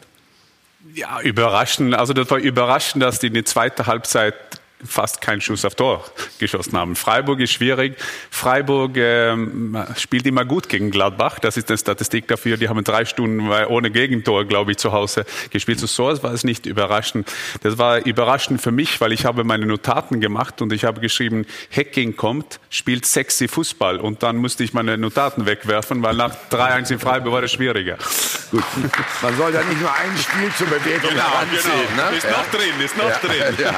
Also also, wenn wir jetzt die gesamte Saison sehen, ist Gladbach für dich noch im Soll? Ja, absolut. Also ich, ich halte Gladbach auch für einen, für einen Champions League-Anwärter, ganz klar. Und ich glaube, dass sie, dass sie ähm, die Konstanz haben können, äh, diese Saison sehr, sehr gut abzuschließen. Sie haben gut eingekauft. Ich habe den Eindruck, dass äh, Dieter Hecking mit Max Eberl einfach ein sehr gutes Duo darstellt. Ich traue Gladbach sehr viel zu. Diese Niederlage ja, mich hat sie überrascht, dich, dich, vielleicht nicht, aber du hast eben gesagt, sexy Fußball, ähm, das bleibt ja. Und das ist, glaube ich, das, worüber wir sprechen sollten, dass Gladbach einfach eine gute Ausrichtung hat, ein gutes Grundkonzept, was auch stabil ist, jetzt Niederlage vom, vom Wochenende hin oder her, und einfach ein Fußball spielt, den man gern anschaut. Und da freut sich die gesamte Liga drüber. Das sind ja ein paar mehr Teams, die in dieser Liga mutiger spielen, auch offensiver spielen in dieser Saison freuen wir uns alle sehr drüber. Und Gladbach ist definitiv im Moment, finde ich, eine Spitzenmannschaft. Gut, dann schauen wir doch mal drauf, warum sich nach der relativ verkorksten letzten Saison jetzt so langsam alles wieder fügt bei den Borussen.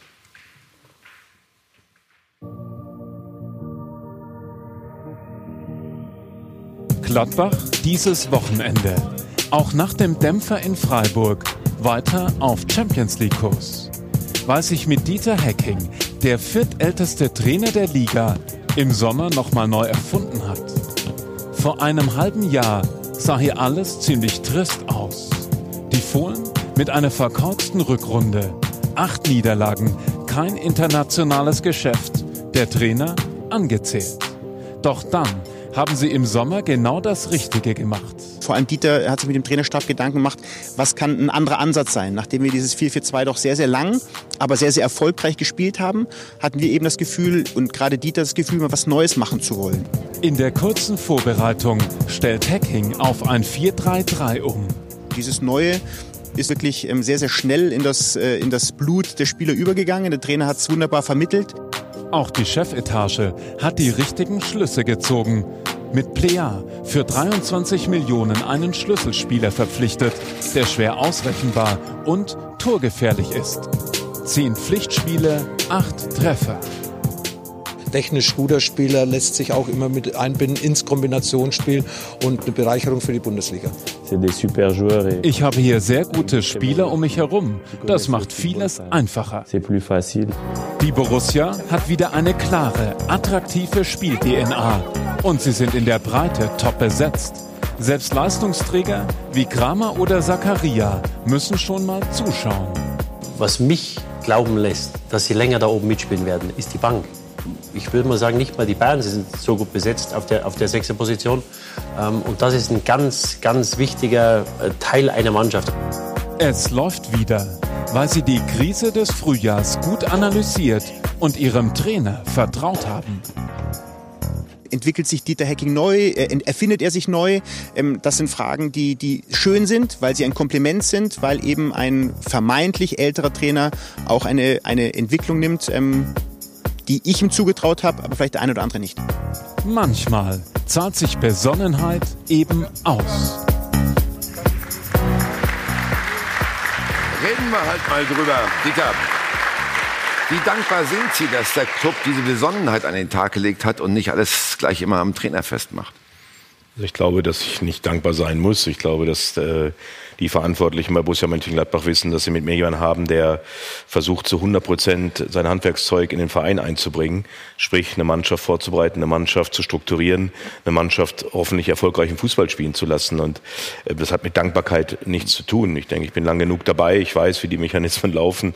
Ja, und wenn du mal. Gab es dann auch mal Selbstzweifel am Ende der letzten Saison, als es nicht so lief? Ich würde nicht sagen Selbstzweifel, aber ein Hinterfragen äh, warum es in der Rückrunde nicht so gelaufen ist, wie wir uns das vorgestellt haben, das ist doch ganz normal. Und äh, das war ja auch das, was äh, wir auch, Max und ich ja auch gesagt haben, dass es, äh, wir eine Analyse vorgenommen haben in der Sommerpause, die sich nicht damit beschäftigt hat, natürlich auch Verletzungssorgen, die wir gehabt haben in der Rückrunde, da will ich auch gar nicht weiter darauf eingehen. Das war ein zentrales Thema und man, jeder weiß, der im Fußball unterwegs ist, wenn dir bis zu zehn, elf Stammspieler fehlen, dann hast du nicht die Qualität, die du brauchst, um vielleicht Ziele zu erreichen. Mhm. So, dann hatten wir auch immer wieder von der Öffentlichkeit und auch von uns, Videobeweis war auch immer ein Thema, wo wir Punkte haben liegen lassen.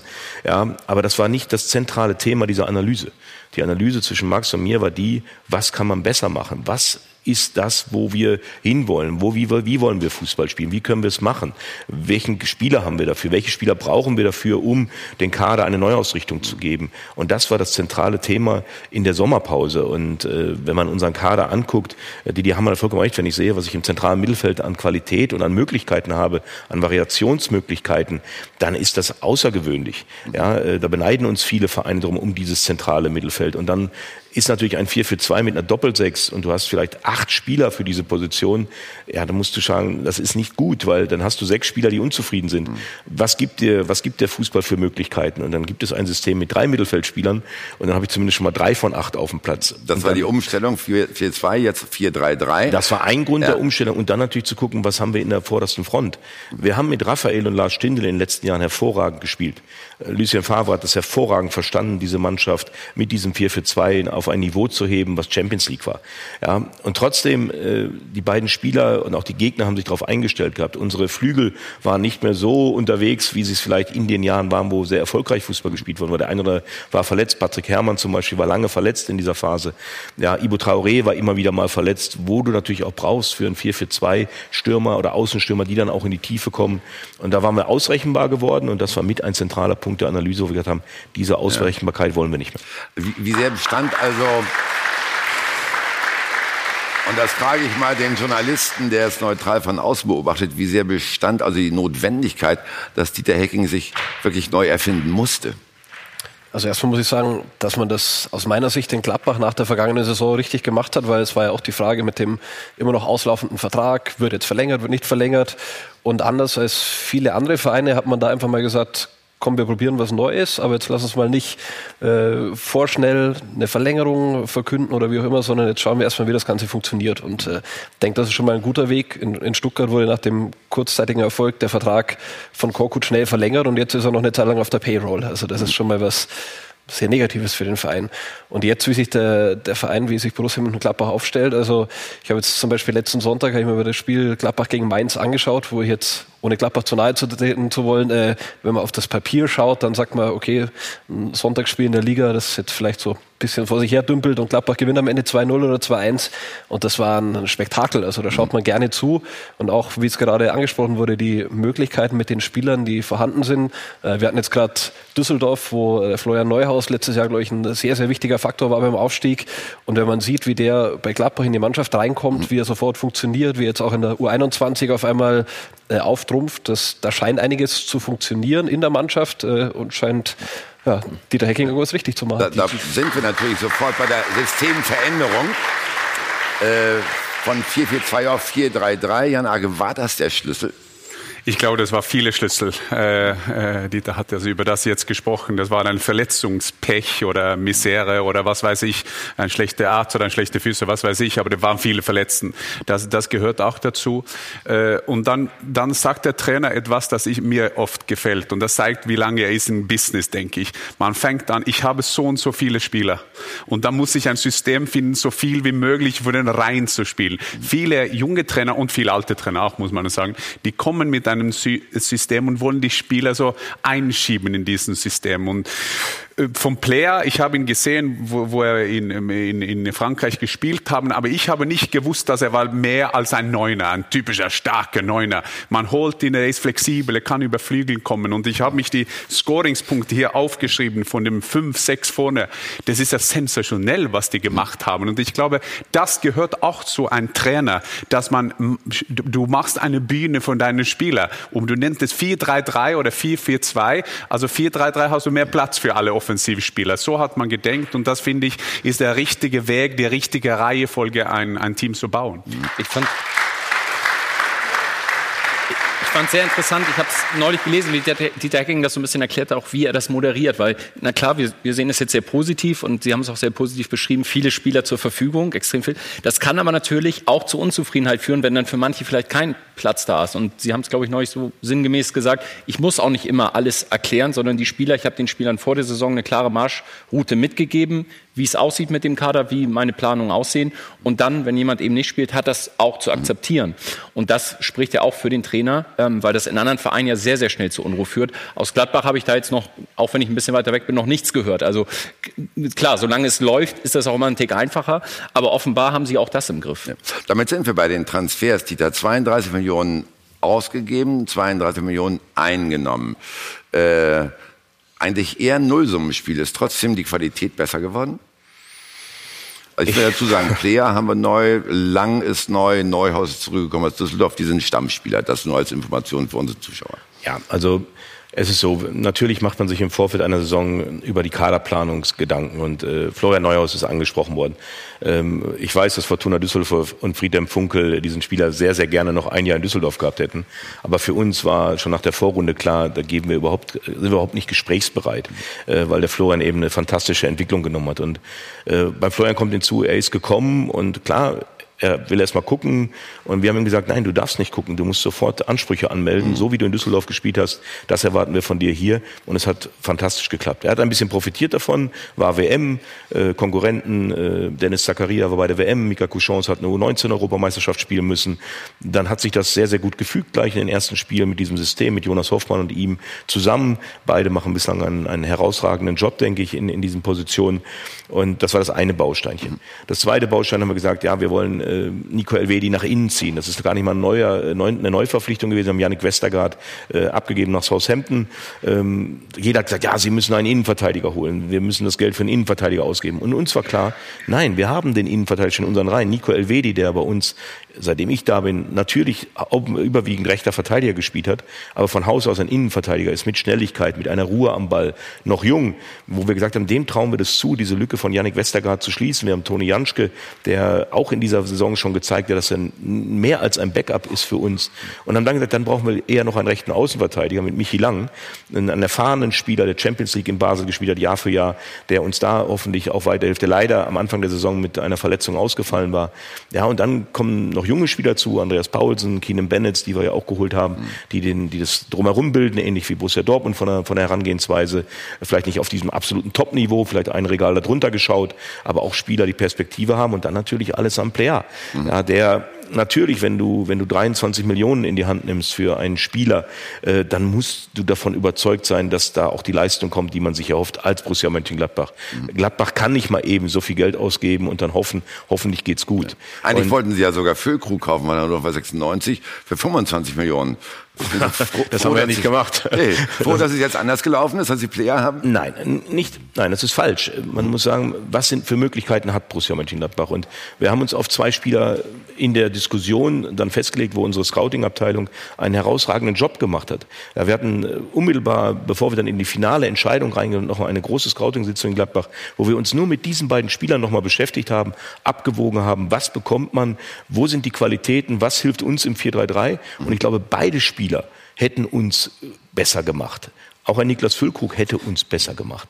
Aber natürlich war dann ein Wechselspiel. Wir waren mit Hannover im Gespräch, wir waren mit Nizza im Gespräch. Nizza wollte viel Geld, Hannover bewegte sich nicht so. Dann, wie finanziert man das Ganze? Das ist ja ein Zusammenspiel. Da hat ein Max, ein Max Eber eine Aufgabe mit Stefan Schippers zusammen. Wie kannst du das darstellen finanziell für Borussia Mönchengladbach? Also das ist immer nicht ganz so einfach. Wir können nicht mal eben sagen, ja, wir haben die Millionen, wir geben sie mal eben aus. Nein, wir mussten abwägen und dann hat sich das hingezogen. Und dann hat Hannover irgendwann signalisiert, wir geben ihn nicht ab. Okay, dann mussten wir das akzeptieren. Wir haben da nicht weiter nachgebohrt. Wir haben gesagt, okay, wenn Hannover Nein sagt, dann haben wir das zu akzeptieren, das Nein. Und wir haben eine Alternative halt. Ja, aber im gleichen Zeitpunkt fiel rein, dass Janik Westergaard äh, zum FC Haus Hemden gewechselt ist und wir praktisch die gleiche Summe, die wir für Player ausgeben mussten am Ende des Tages, für Westergaard eingenommen haben. So war es, was das angeht, eine Nullrechnung auch wenn wir für eine andere Position gesucht haben. Und dann war klar, und das muss man allerdings auch sagen, Alessandro Player hatte nicht nur Angebote von Borussia Mönchengladbach, mhm. er hätte auch woanders hingehen können, aber er, der Spieler, hat klar signalisiert, sein Weg führt nach Gladbach, er will dieses unbedingt. Und das war natürlich dann auch noch für uns das letzte Zeichen zu sagen, wir gehen mhm. voll auf ihn. Und jetzt hat Borussia Mönchengladbach einen Kader beisammen der sehr umfangreich ist. Und da gibt es auch manchmal die Qual der Wahl. Unsere Fans haben sich darum natürlich auch gesorgt. Äh, die Fanfrage äh, ist hier mal für Sie.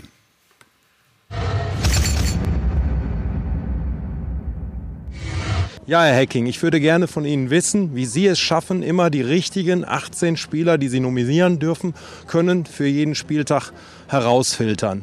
Ich als Fan würde mir wünschen, dass Sie da weiterhin eine Balance finden zwischen jungen und älteren gestandenen Spielern. Im Moment vermisse ich mehr die Jungen auf der Bank oder überhaupt im Kader. Können wir direkt darauf antworten, ne? Da können wir direkt darauf antworten, ja. Nein, äh, es geht ja auch um Qualität. Ja, und dieser Kader gibt eine außergewöhnliche Qualität. Und ähm, ich weiß, Mika Couchons hat im letzten Jahr, denke ich, unwahrscheinlich davon profitieren können, dass wir viele Verletzte hatten. Er hat es außergewöhnlich gut gemacht für einen 18-Jährigen. Das muss man wirklich sagen. Dann war er bei der U19 Europameisterschaft, hat Teile der Vorbereitung verpasst.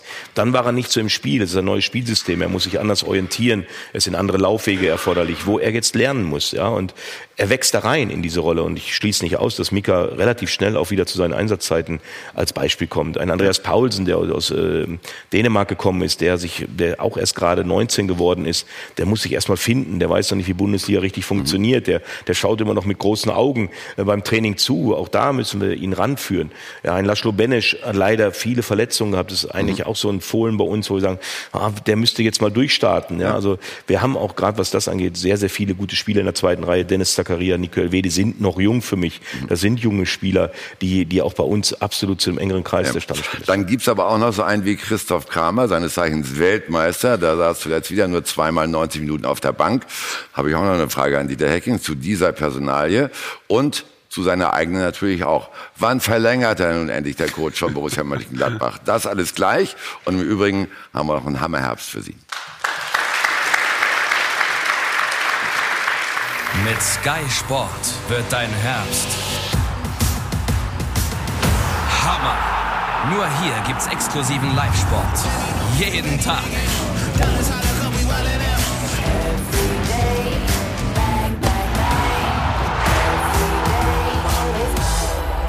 Alle deine Wettbewerbe. Immer live. Das wird dein Hammerherbst. Jeden Tag Live-Sport. Nur bei Sky Sport. Von Torra, der O2 Fußball Talk. Da sind wir schon wieder und reden über den frischen Erfolg von Borussia Mönchengladbach, dem Team, das weiter oben mitspielt, auch nach dem 1 zu 3 in Freiburg. Die Qual der Wahl ist angesprochen worden. Dieter Hecking steht ein großer Kader zur Verfügung. Ist das eher ein Nachteil, weil er halt auch die Unzufriedenen bespaßen muss?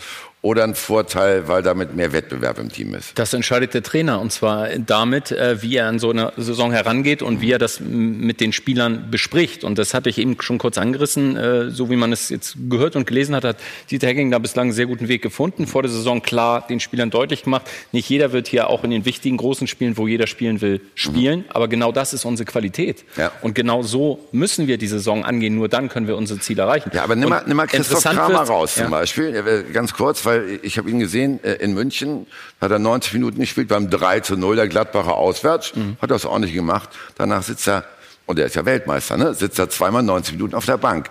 Ist das ein Einzelschicksal, Dieter, oder Teil eines Luxusproblems? Teil eines Luxusproblems. ähm, ich glaube, dass ähm, Chris Kramer für mich äh, einen sehr, sehr hohen Stellenwert hat innerhalb dieser Mannschaft und wir aber mit Tobi Strobel auch jemanden zurückbekommen haben, der im letzten Jahr durch eine Kreuzband-OP äh, zehn Monate ausgefallen ist und äh, unserer Mannschaft auf der Position auch sehr viel Struktur geben kann. Und da gilt es halt immer wieder auch abzuwägen, was ist vielleicht für das jeweilige Spiel das Beste.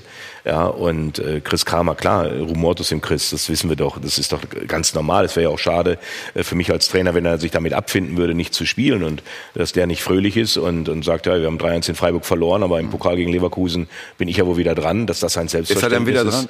Das werden wir am Mittwoch sehen, ja, aber das Selbstverständnis muss so sein bei meinen Spielern und wir haben nur zwei Wettbewerbe. Die Nationalspieler haben ihren dritten Wettbewerb mit den Länderspielen, ja, und äh, unser Antrieb muss sein oder auch der des Kaders im nächsten Jahr vielleicht den vierten Wettbewerb zu haben. Dann ist es für den Trainer leichter, für die Spieler leichter und wenn sie daraus eine Motivation ziehen können für sich persönlich, im nächsten Jahr wird es dann auch einfacher für mich mich, mehr Spielanteile zu kriegen, hätten wir zwei Fliegen mit einer Klappe geschlagen. Aber es ist schon so, es ist nicht immer die einfachste Aufgabe für einen Trainer, diesen Kader zu moderieren. Ja, und jetzt, jetzt, hm? ja, Dieter Hecking war nie mein Trainer. Aber ich habe ein paar gute Trainer gehabt und dann habe ich viele sagen wir mal so, Vollidioten gehabt. Aber ja, also ich, nein.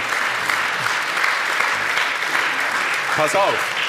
Ich war in vier Ländern. Ich war in vier Ländern. Ich war nicht nur in Deutschland. Und ich habe viele Trainer gehabt. Aber was ich sagen will, ist, dass du, du gehst auf einen Weg mit einer Mannschaft. Jetzt spricht man über ein, ein, ein Konzeptbeschreibung, was wir im Sommer gemacht haben. Dann gehst du ja zu den Spielern und sagen, vielleicht dieses Jahr spielst du nur ein Drittel von Spielen. Wir, wir holen neue Spieler. Wir holen einen Player, der kann auf zwei Positionen spielen.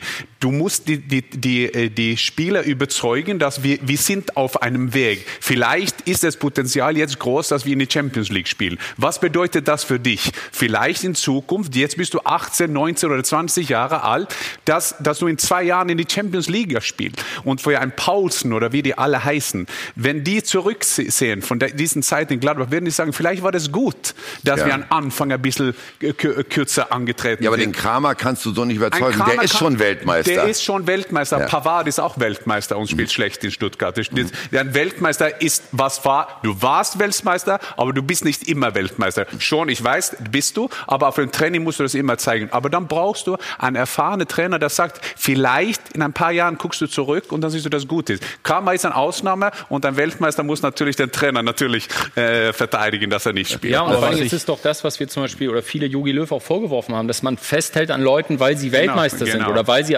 Erfolge in der Vergangenheit hatten. Das ist ja auch, wird ja auch weiterhin respektiert, aber ein Trainer kann doch keinen größeren Fehler machen, als auf jemanden zu setzen, nur weil er früher etwas erreicht hat.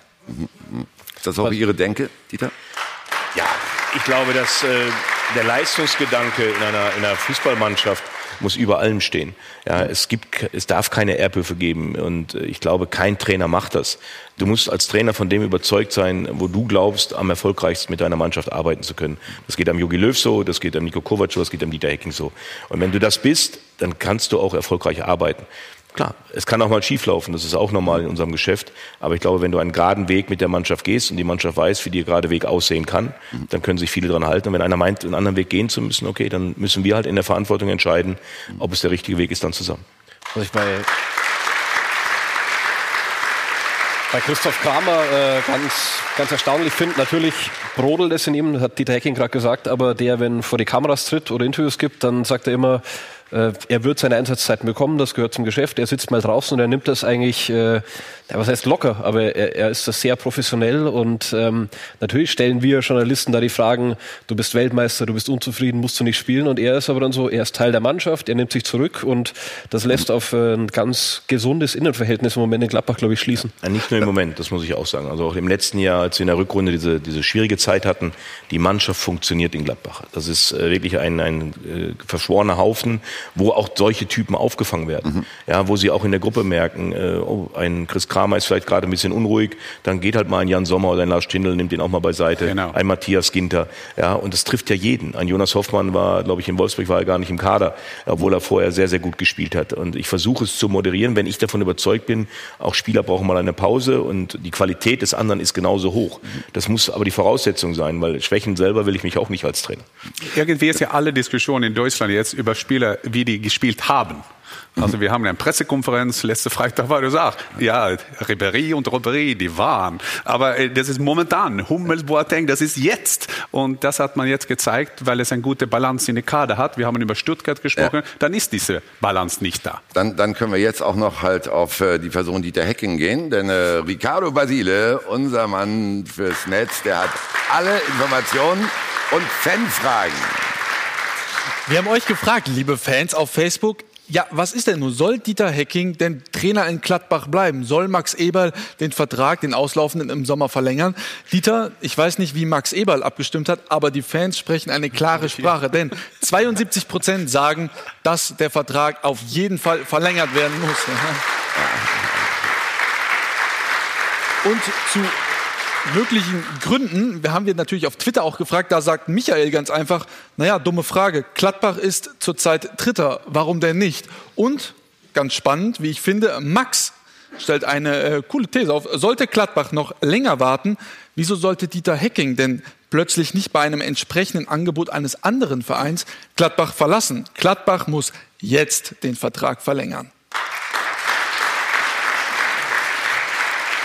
Ja, könnte vielleicht gefährlich werden für die Gladbacher. Real Madrid braucht wahrscheinlich bald einen neuen Trainer. ja, schön. wie, wie ist, äh, der Vertrag läuft aus, muss man mal sagen.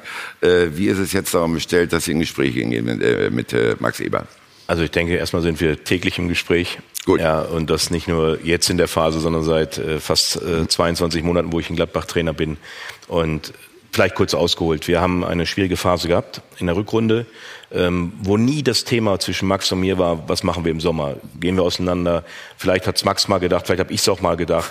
Aber eigentlich war immer uns beiden klar, diese schwierige Situation zu meistern, das ist unsere Aufgabe. Und nicht darüber nachzudenken, dass der Max sagt, Dieter, wir gehen getrennte Wege. Ich glaube, das war uns beiden bewusst. Deshalb auch diese sehr, sehr gute Analyse. Dann bin ich auf Max zugegangen, ich sage, Max, aber weil es eben gerade diese kritischen Stimmen gab zum Ende der Saison, auch gegen meine Person, habe ich äh, gesagt, Max, dann ist es überhaupt kein guter Zeitpunkt, auch aus meiner Sicht nicht, auch aus Trainersicht nicht, jetzt den Vertrag zu verlängern. Weil ich weiß nicht, in fünf Wochen, wir verlängern jetzt, in fünf Wochen ist es leider so weitergelaufen, so negativ, und dann musst du mir sagen, du musst gehen. Und dann hast du meinen Vertrag verlängert und ich glaube, da bin ich in einer Position mittlerweile, dass ich sagen kann, es geht mir da nicht mehr, dass ich noch drei Jahre Vertrag habe, eine große Abfindung zu kriegen. Das kann ich behaupten mittlerweile, Gott sei Dank, das habe ich mir erarbeitet. Äh, und diese Gelassenheit habe ich versucht, dem Max auch mitzugeben, damit er auch in seiner Entscheidungsfindung frei bleibt. Mhm. Ja, und nicht jetzt immer, hm, was mache ich jetzt? Natürlich verstehen wir uns privat außergewöhnlich gut, aber das darf man nicht ins Berufliche reinnehmen. Und dann hat der Max das ge gemerkt, dass es mir ernst war, dass ich eben meinen Vertrag im Moment nicht verlängern möchte. Und dann hat er gesagt, ja, okay, dann müssen wir aber eher was nach außen. Ich sage, nein, lass uns doch nach außen weiterhin mit dieser Wortregelung gehen. Du wirst den Zeitpunkt bestimmen, wann du der Meinung bist, mit mir zu verlängern. Wenn es gut mhm. läuft, kommt sowieso der Druck rein von außen, wie ja auch gerade gesehen. Dessen bin ich ja. mir bewusst. Läuft es nicht gut, hätte Max alle Optionen und ich glaube, das ist ein fairer Umgang. Und mhm. wenn er jetzt kommt, werden wir uns, was ich immer so schön sage, beim Keks hinsetzen und wir werden es besprechen. Aber auch da besprechen, was, ist, was will die Borussia, was möchte ich, ist es der gemeinsame Weg auch in Zukunft oder sagen wir, wir lassen den Vertrag auslaufen? Das ist noch offen und ich glaube, das ist der fairste Weg, den man gehen kann. Da Sie gerade über Max Eberl und von Max Eberl gesprochen haben, Jan Arge Fjordhoff ist ja gnadenlos. Ne? Mitten in der Sendung schickt er eine WhatsApp zu eurem Manager. Was nun ist mit der Verstehen die sich auch so gut. Ja, und, und, und, der kriegt Antwort. Jan ja. Arge, was hat Max geschrieben? Wollt ihr das wissen? Ja, erzähl. Nein, ich habe nur gesagt, was bleibt mit dieser Verlängerung? Der macht einen super Job, sagt er mir. äh, Und äh, Entschuldigung, Max, weil ich mache das live im Fernsehen. Sag du es mir, alles wird kommen. Alles wird kommen. Wunderbar. Gekommen ist jetzt auch unser Tonsignal für die Auflösung des Fan-Votings. Voll auf die 12, Punkt 12 sagen wir Ihnen das Ergebnis. Zur Frage gibt es in dieser Saison einen echten Titelkampf bis zum Ende. Und siehe da, 60 Prozent von Ihnen sagen ja. Zumindest im Zweikampf BVB Bayern München. Vielleicht wird sogar mehr draus. Wir werden das gleich noch vertiefen. Das ist der Ansatz für unsere nächste Gesprächsrunde. Aber ich muss das mit Dieter Hecking noch ganz kurz abschließen vorher. Also, es wird kommen, hat er gesagt. Das Gespräch. Gott sei Dank Ja. hat es gepasst. Ja, ja, na, das ist die Frage. Hat Max Eber gemeint, das Gespräch wird kommen oder die Verlängerung wird kommen? Was denken Sie so? Das Gespräch wird kommen. Das Gespräch, ja. Und wann? Wie gesagt, ich glaube, dass wir gut, wir haben eine englische Woche jetzt. Es gibt genügend Zeitraum, denke ich, dass es in diesem Jahr noch passiert. Ich glaube, das ist auch klar, weil ich glaube, beide Seiten wollen äh, Klarheit haben, wie es im Sommer weitergeht. Und äh, von daher, das haben wir jetzt bald den 1. November, sind noch zwei Monate also. Da können wir uns gut gedulden. Neuer Vertrag unter Weihnachtsbaum. Ne? Aber ich weiß, ich habe schon 22.12. ist ein gutes Datum für, für Verträge von Dieter Hecking. Aber das ist ja auch eine super Position zu sein für den Trainer. Also man, man 54 Jahre alt, man hat sich diese Position erarbeitet und man, man hat in Sommer ein Konzept erst aufgebaut und dann ist ein Vertrag eine Konsequenz von dieser Konzeptbeschreibung. Das, das, ist ja eine Also es, es ist so, Jan Ager, es ist- wäre doch, wenn man jetzt mal das alles weglässt, die ganzen politischen Dinge, die man mit aushaut, ja, es ist doch klar, dass mir es wahnsinnig Spaß macht, gerade diesen Weg zu gehen. Und ich sehe, dass die Maßnahmen, die wir zusammen, nicht ich alleine, Mhm. mein Trainerstab, äh, der Max mit der Scouting-Abteilung, aber auch unsere medizinische Abteilung, dass wir anscheinend neunter Spieltag die richtigen Rückschlüsse gezogen haben. Und das ist das, was Spaß macht, wenn man so arbeiten kann, so im Team arbeitet, dann ist man auch bereit, durch ein Wellental zu gehen, weil man weiß, man kann sich aufeinander verlassen. Und das finde ich in Gladbach vor. Also die Grundvoraussetzungen sind positiv, aber nichtsdestotrotz will jeder, glaube ich, beide Seiten wollen wissen, wie denken wir übereinander. Äh, Gut, Dieter, Sie haben für Gladbach gespielt, selber als Aktiver. Gladbach ist Ihr zweites Zuhause. Heißt doch dann auch mit anderen Worten, Sie stehen für Real Madrid auch gar nicht zur Verfügung, oder? Wenn die anrufen würden, wer weiß. Nein, äh, Ich frage Perez. Nein, es ist doch so, ähm, klar, ich bin 54 Jahre jung, ja. so sehe ich mich. Ja. ähm, ich finde, dass ich ähm, noch voller Tatendrang bin und ich fühle mich gerade bei Borussia Mönchengladbach ausgesprochen wohl. Ja, wie aber auch bei meinen vergangenen Stationen, weil mir macht einfach der Spaß des Fußballlehrers unwahrscheinlich viel Spaß. Dann lassen wir es so stehen Genau. und gehen jetzt zum Zweikampf da oben zwischen den Bayern und Borussia Dortmund. Tobias, äh, die Bayern gestern 2-1 in Mainz, der dritte Sieg in Folge. Äh, arbeiten die sich aus der Krise? Kommen die mit Arbeitssiegen daraus? Anders kann man es, glaube ich, nicht formulieren. Also Hasan Salihamidzic wurde gestern nach dem Spiel gefragt, was man noch besser machen kann oder wo sich der FC Bayern verbessern kann. Hat er gesagt, alles. Und äh, wenn man sich das Spiel anschaut, ähm, dann ist das die, sind das die Schlüsse, die man da- daraus ziehen muss. Da ist keine Leichtigkeit dabei. Thomas Müller hat bei Sky gesagt, wir fliegen nicht durch die Liga. Und ich glaube, das genau das ist das, was man sieht, wenn man sich die Spiele im Moment anschaut. Also es sind Arbeitssiege, aber zumindest positiv ist, Thomas Müller, der gestern viel gelaufen ist, nach hinten mitarbeitet. Robert Lewandowski, der sich in der eigenen Hälfte Bälle erobert und die nach vorne spielt. Das sind zumindest mehr Anzeichen, dass die Mannschaft verstanden hat, wenn wir jetzt nicht zaubern können, wie vielleicht im Moment Dortmund, dann müssen wir halt kämpfen und uns ganz Bayern-untypische Arbeitssiege holen. Muss man ja auch sagen, ist in den englischen Wochen ja auch okay. Also von der, von der Belastung her sind das auch einfach nicht die Wochen, wo man groß glänzt. Also das ist ja okay und gerade wenn du vier Spiele äh, ohne äh, Sieg warst und dann jetzt eine Serie gestartet hast, also erstmal ist das Soll ja erfüllt. Ja, dann schauen wir doch mal direkt an die Sebener Straße und äh, hinterfragen mal, wie die Stimmung ist nach dem 2 zu 1 in Mainz. Bereit steht unser Kollege Marc Bernbeck. Hallo. Guten Morgen. Marc, natürlich zunächst die Frage nach dem Krankenstand. Goretzka raus, Hummels musste kurz vor dem Spiel passen. Wie ist heute um die beiden bestellt? Ja, es gab ja gestern Abend schon vom Trainer eine kleine Entwarnung für beide. Es ist bei beiden nichts Schlimmes. Mats Hummels ja beim Warmmachen bei einem Sprint hat er sich dann an die Adduktoren gefasst. Das sei wohl vom Rücken runtergezogen in die Adduktoren. Das hat Kovac ganz nett erklärt. Die ähnliche Verletzung hatte er schon mal Anfang des Jahres. Da hat er dann aber sogar 10, 14 Tage pausiert. Glaube aber nicht, dass das so lange dauert. Aber gegen Rödinghausen ist es dann durchaus wahrscheinlich, dass er nicht vom Beginn an spielt. So ein bisschen ja fast Glück für den Trainer, aber auch für Jerome Boateng, der ja dann doch reinkam, hätte gar nicht spielen sollen. Und er hat eine durchaus ordentliche Vorstellung abgegeben. Also das Problem ähm, rund um Jerome Boateng auch so ein bisschen damit vom Tisch. Und bei Leon Goretzka, der Knöchel ohne Fremdeinwirkung ist er umgeknickt. Ähm, auch zum zweiten Mal. Der hat ja schon mal gegen Augsburg das ähnliche Problem gehabt, ist danach ausgefallen. Auch da soll nichts kaputt sein. Das hat eine erste Untersuchung gestern in der Kabine ergeben, heute Vormittag, gerade jetzt. Und ähm, auch vorher gab es noch weitere Untersuchungen. Sieht also gut aus, dass es nichts Ernstes ist. Allerdings kann ich mir nicht vorstellen, dass beide gegen Rödinghausen am Dienstag spielen. Nico Kovac hat gestern aber relativ wenig rotiert. Wenn überhaupt, war es Verletzungen oder Sperren geschuldet. War das eine bewusste neue Strategie oder was steckte dahinter? Ja, absolut. Es geht jetzt mehr auf Eingespieltheit, auf Automatismen, Selbstbewusstsein. Und wenn man das vergleicht, zum Beispiel auch letztes Jahr, da hat Heinkes gegen Mainz richtig rotiert. Und in diesem Jahr ist es gerade gar nicht möglich. Die Ergebnisse stimmen. Und man merkt schon auch hier an der Selbener Straße, auch wenn das Wetter nicht nach guter Laune aussieht. Nein, dass man aber von Tag zu Tag, von Sieg zu Sieg so ein bisschen mehr Selbstvertrauen zurückbekommt. Auch wenn es absolut ein Arbeitssieg war. Die Kollegen haben das schon gesagt. Ich habe eine Überschrift gelesen heute, Maloche statt Magie. Und ich glaube, das trifft auf den FC Bayern zu. Wir lernen, der FC Bayern München ist ein ganz normaler Bundesligist, der sich Siege auch hart erarbeiten muss. Das ist Stoff für unsere weitere Diskussion. Danke, Marc Bernbeck. Am Anfang hat Kovac ja sehr häufig rotiert, mhm. äh, obwohl die Saison noch jung war. Und jetzt eben diese neue Strategie. Ist das auch eine Ansage von oben gewesen? Welchen Eindruck hast du? Darüber kann man nur spekulieren. Ich glaube, das kann man seriös nicht, nicht beantworten. Bei Niko Kovac generell habe ich den Eindruck, dass er ein starker Trainer ist, der souverän auftritt und seine Entscheidung auch selbst trifft. Insofern ähm, nehme ich ihm das ab, dass das äh, seine, seine Marschroute jetzt ist. Ich habe ihn neulich auch darauf angesprochen, ob Rotation weiterhin sein Teil seines Plans ist. Äh, und er sagte dann oder fragte zurück, ja, Sie, Sie müssen doch verstehen, also Rotation ohne Rotation geht es nicht. Arbeiten Sie mal sieben Tage am Stück ohne Pause. Wir beide machen das ab und zu, aber an sich, an sich verstehe ich natürlich. Wir sind noch jung, ja. nein, aber es, äh, ich verstehe, was er meint und das stimmt ja auch. Ich glaube, auf Sicht kannst du als europäischer Spitzenverein mit der Belastung kannst du nicht ohne Rotation auskommen. Jetzt war es wichtig, eine eingespielte Mannschaft zu kriegen, um aus dieser Krise rauszukommen. Ja. Aber ich glaube, das ist eher eine Momentaufnahme und langfristig oder mittelfristig äh, wird er wieder rotieren. Damit war aber Thomas Müller auch wieder plötzlich im Geschäft, ne? von Anfang an gespielt, 84 Minuten lang. Wie hast du ihn gesehen?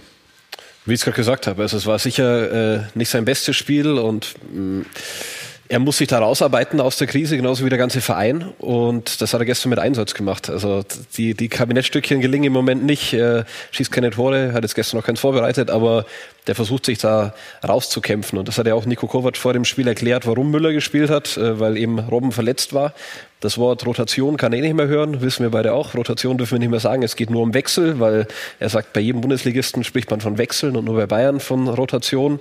Aber was schon auffällig ist, äh, weil du gerade gefragt hast, war das ein Machtwort von oben, wurde ihm da was eingeflüstert? Ich glaube nicht, dass ihm direkt Druck gemacht wurde, aber die Aussage von Uli Hoeneß, der Trainer müsse für die Rotation Kopf, den Kopf hinhalten am Ende, ähm, das war vielleicht schon etwas, was zumindest im Hinterkopf haften geblieben ist und seitdem wird einfach weniger umgestellt. Aber, aber, das weiß ja natürlich Nico Kovac. Der ist ja ein starker Mann. Der weiß, wenn du arbeitest beim Uli Hoeneß, ist das ein Teil von deinem Geschäft. Was ich gut fand gestern war das 2-1-Tor.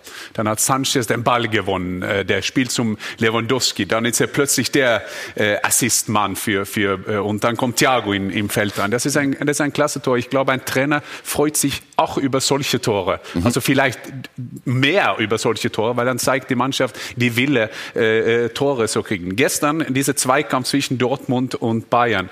Dortmund hat gestern gut gespielt, die haben Chancen rausgespielt zu Hause, ein Punkt. Bayern, ein Arbeitssieg, drei Punkte. Was für ein Spiel wählen wir? Welche Trainer möchten wir heute, heute da sein? Favre oder Nico Kovac? Ich denke, wir alle wollen Nico Kovac sein.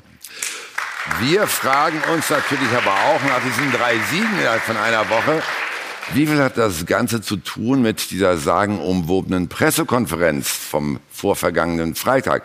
Am Montag oder Dienstag, glaube ich, hat Karl-Heinz Rummenigge sich nochmal geäußert und ein bisschen erklärt. Es war auch ein Zeichen ganz einfach an die Mannschaft, dass wir die Mannschaft nach außen unterstützen und äh, dass es darauf ein Medienecho gab in der Größenordnung. Ich glaube, war klar, dass es das als Antwort gibt. Das hat mich persönlich auch nicht überrascht. Aber das Wichtigste war, dass wir am Samstag gewonnen haben in Wolfsburg, dass die Mannschaft gut gespielt hat. Ich glaube auch, dass sie die Zeichen der Zeit verstanden hat, dass wir ganz einfach nach den äh, vier Spielen, wie gesagt, in denen wir nicht gut gespielt haben, dass sie ganz einfach jetzt auch gefragt ist, dementsprechend äh, zu reagieren. Ja, das war Payback-Time, ne? Die Mannschaft hat zurückgezahlt. Also, Tobi, inwieweit ist dann der Plan der Bosse doch aufgegangen mit der Pressekonferenz? Also erstmal davon abgesehen, dass die, die Pressekonferenz, glaube ich, dann am Ende so ziemlich komplett aus dem Ruder gelaufen ist und das nicht so geplant war von den Bayern, war, das haben wir schon mal analysiert, äh, der Fokus sollte weggelenkt werden von Kovac und der Mannschaft hin auf die drei Herren, die haben das auf sich genommen und äh, haben Teile davon auch einkalkuliert von dem Echo. Mhm. Da muss man sagen, habe ich auch schon gesagt, die Spiele, die danach für Bayern kamen, das waren äh, Wolfsburg, Athen, Mainz, jetzt dann Rödinghausen, Freiburg und wieder Athen. Sechs Spiele, vielleicht sechs Siege, auch Arbeitssiege. Dann können die sagen, haben wir alles richtig gemacht, haben wir den Fokus weggelenkt. Und es war schon so, dass äh, Teile der Mannschaft sich dieses vor die Mannschaft stellen gewünscht haben. Jerome Boateng hat das in einem Interview in der Süddeutschen Zeitung öffentlich gemacht. Robert Lewandowski hat das bei uns gesagt. Er hätte gerne mehr Rückendeckung. Da haben sie sich vielleicht in der Pflicht gefühlt, mal so ein Zeichen nach außen zu senden. Auf der anderen Seite gab es auch Spieler in der Mannschaft, die gesagt haben, hätte es vielleicht zu dem Zeitpunkt nicht gebraucht und haben wir nur mehr Druck danach gehabt, weil wir mussten dann gewinnen. Wenn die Mannschaft auch noch verloren hätte in Wolfsburg, dann wäre, glaube ich, alles für einen Moment in Schutt und Asche gewesen, ja. gewesen bei FC Bayern. Aber unterm Strich war es doch clever, Dieter, oder nicht? Ich, ich weiß nicht, ob es clever war, aber ich glaube, wer, wer die Bayern kennt, weiß, dass sie solche Situationen fantastisch für sich nutzen können. Äh, ich bin dabei, ich habe nicht alles von der Pressekonferenz gesehen. Ich glaube, dass sie am Ende ein bisschen anders verlaufen ist. Wie Kann man sich, sich immer noch runterladen, hat höchsten Unterhaltungswert. Ja, ich aber ich, ich, glaube, ja. ich glaube, wenn ich mal einen ganz stillen Moment habe, kann ich es vielleicht nochmal machen. Nein, das ist nicht meine Aufgabe. Aber ich glaube auch, dass die Bayern-Spieler, und da nehme ich mal die Spieler ins Boot, sie spielen bei Bayern München. Und nimmt man mal die vier Spiele, ähm, was war die Krise? Es war ein Spiel gegen Augsburg, wo sie den Sack nicht zugemacht haben, auf Deutsch gesagt, ja, wo sie äh, fantastisch gespielt haben, haben die Tore nicht gemacht. In Berlin äh, Torschussverhältnis 25 zu drei oder vier ja, gegen Ajax Amsterdam. Ja, da haben sie plötzlich Gegenwehr gehabt und gegen uns äh, haben sie ja auch feldüberlegen gespielt und wir hatten das Spielglück auf unserer Seite, wobei wir es auch gut gemacht haben. Das kann ja auch mal vorkommen. Das kann auch mal, darf auch mal Bayern München passieren. Und das, was jetzt passiert ist, ob das mit der Pressekonferenz, ich glaube, dass auch die Spieler wissen, dass sie in der Verantwortung sind, für den FC Bayern andere Leistungen anzubieten, erfolgreich zu spielen. Und ich denke, das ist der FC Bayern, was Jan Nagel gerade sagt. Ich habe gestern war ich auf der Heimfahrt, höre die im Radio die Konferenz. Ja, da da war klar, da hörst du Dortmund überschwänglich, der Kommentator, der in Mainz sagt, oh, Bayern tut sich schwer, ist nicht mhm. die leicht. Und am Ende genau, was du sagst. Bayern gewinnt, Dortmund spielt unentschieden. Ja, damit sind wir bei der Konkurrenz, Jan Nage. Man muss ja auch mal fragen, inwieweit können die Bayern sich nun auch zumindest gestern beim BVB bedanken, dass sie wieder rangerauscht sind bis auf zwei Punkte? Ich habe mich jetzt geübt auf einem deutschen Wort. Das hört sich nicht so aus, aber Kaltschnausigkeit äh, ist ja, ein. Ja, ja, ja. Und, äh, und ich glaube, ich glaube, das gestrigen, die, die gestrige Runde war äh, das Beispiel. Wie, die, die, der Bayern wird ja diese Saison, denke ich, gewinnen. Mhm. Wir haben hier diskutiert, können äh, Dortmund gewinnen? Ja, die können äh, äh die Liga äh, gewinnen. Aber gestern hat man, äh, hat man dann irgendwie gesehen am Ende da die großen Chancen äh, der Däne, der Bun Larsen, die, die Chancen, dass er verschossen haben.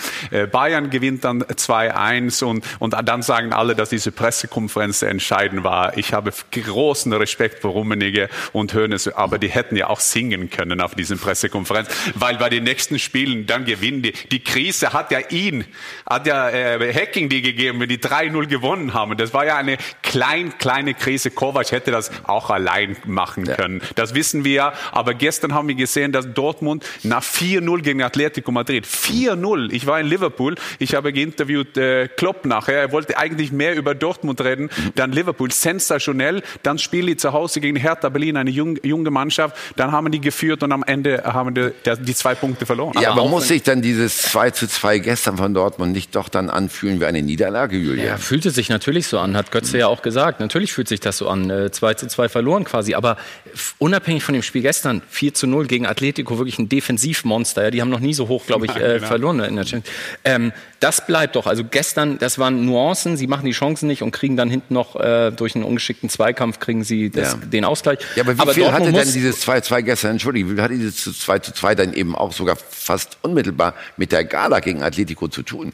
Vielleicht von den Kräften ein bisschen, dass die letzte Konzentration fehlte. Aber ich finde, das war eine so großartige Woche für Dortmund, trotz dieses, äh, trotz dieses Ausgleichs gestern, dass man im Moment auch einfach festhalten muss, mit denen ist ganz brutal zu rechnen.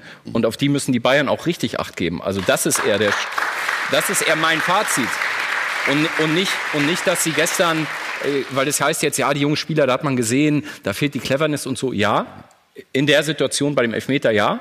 Aber wenn du die Saison siehst, siehst du doch, dass Dortmund eine junge Mannschaft hat, die schon so clever spielt, die in vielen Teilen so abgebrüht ist, dass die ganz viel erreichen können diese Saison. Und da sprechen wir nicht nur über Potenzial, sondern über Form, die ja. aktuell da ist. Das ist eine wunderbare Vorlage für das, was wir vorbereitet haben. Denn wir haben natürlich bei dem Punktestand nur zwei Differenz, natürlich den Vergleich bemüht zwischen dem BVB und dem FC Bayern München in allen Belangen.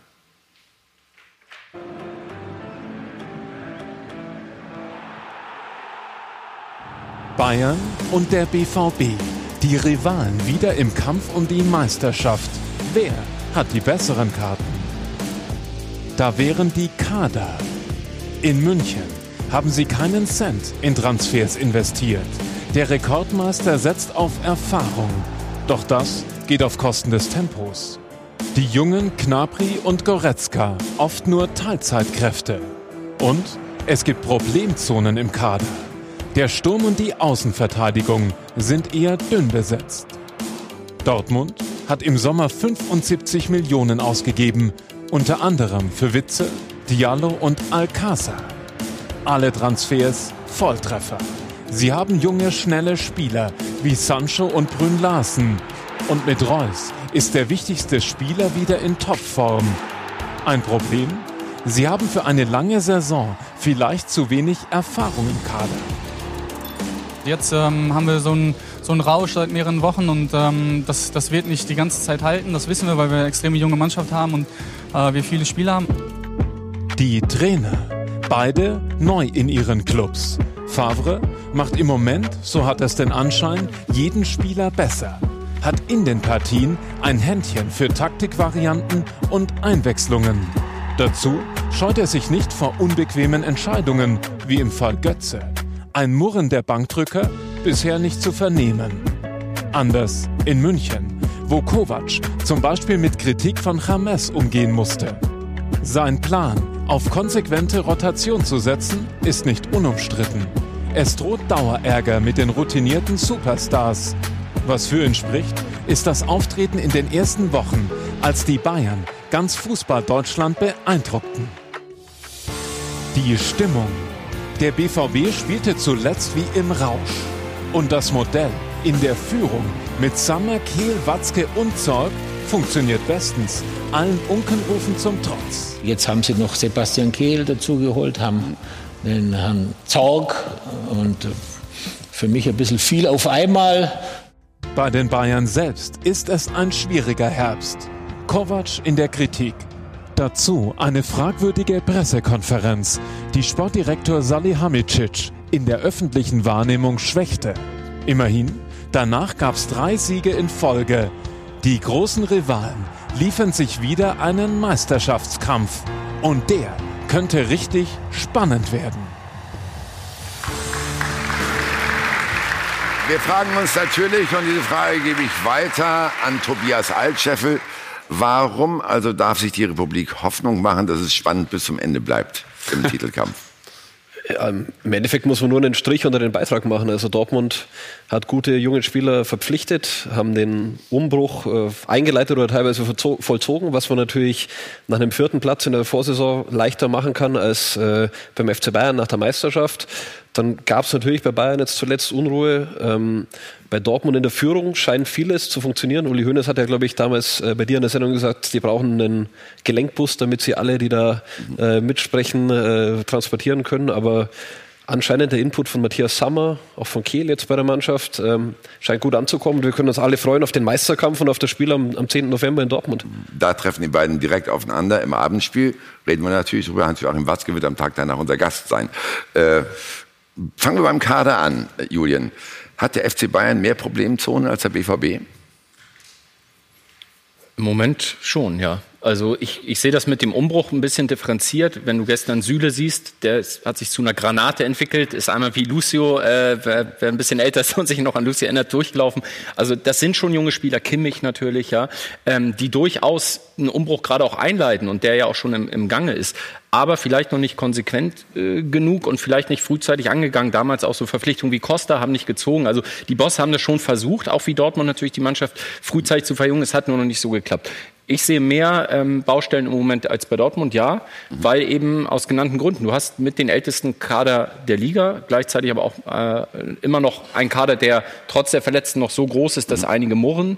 Und dadurch hast du mehr ja. Probleme. Äh, okay, der BVB hat auch sehr viel investiert, 75 Millionen, der FC Bayern gar nichts, bis auf ein bisschen Handgeld für Goretzka. Äh, wer hat da im Sommer den besseren Job gemacht für dich? Dortmund, ganz klar. Mhm.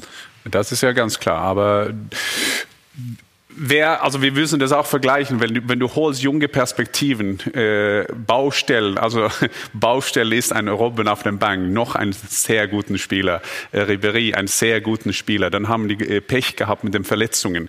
Das war ja auch ein Teil von dem Umbruch, dass äh, Koman äh, und wie die alle heißen sollten in die Mannschaft reingespielt haben. Ich, ich finde beim, beim Bayern ist es mehr der, der Umbruch, wie, wie macht der Konzept für weiter. Und die, äh, Julio Oenes hat es jetzt gesagt, man, man macht irgendwie einen Scherz über Sommer, äh, dass er jetzt beim, beim Dortmund ist. Ich, ich, ich, für mich zeigt das Stärke, dass ein Sorg und ein Watzke meint, dass der kann etwas beitragen, ob das über WhatsApp ist und ja. eine äh, Hugs in der, in die, ja, auf die Tribüne ist, ist das sehr gut. Aber Bayern hat noch einen riesen Kader. Guck die, mhm. guck die Länderspielpause an. Das ist ja fast kein, kein Spieler dabei beim Training. So, wir, wir müssen uns ein bisschen beruhigen. Bayern hat einen, der beste Kader Kader von Deutschland ganz klar.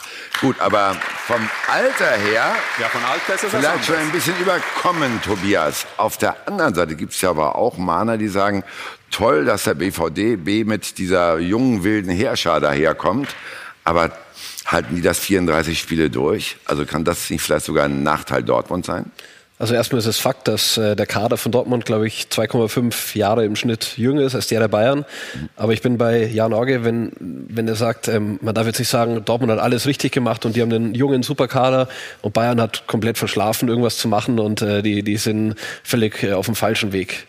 Julian hat es gerade gesagt, äh, bei Bayern sind auch Spieler wie Süle, Kimmich, Gnabry schon integriert. Dann hatten sie jetzt viel Pech bei dem Tolisso-Ausfall, der ein halbes Jahr lang fehlen wird, Koman, der der Mann der Zukunft ist aus dem Flü auf dem Flügel, schon vor der Saison intern die Bewertung, das ist der, der beste Flügelspieler beim FC Bayern.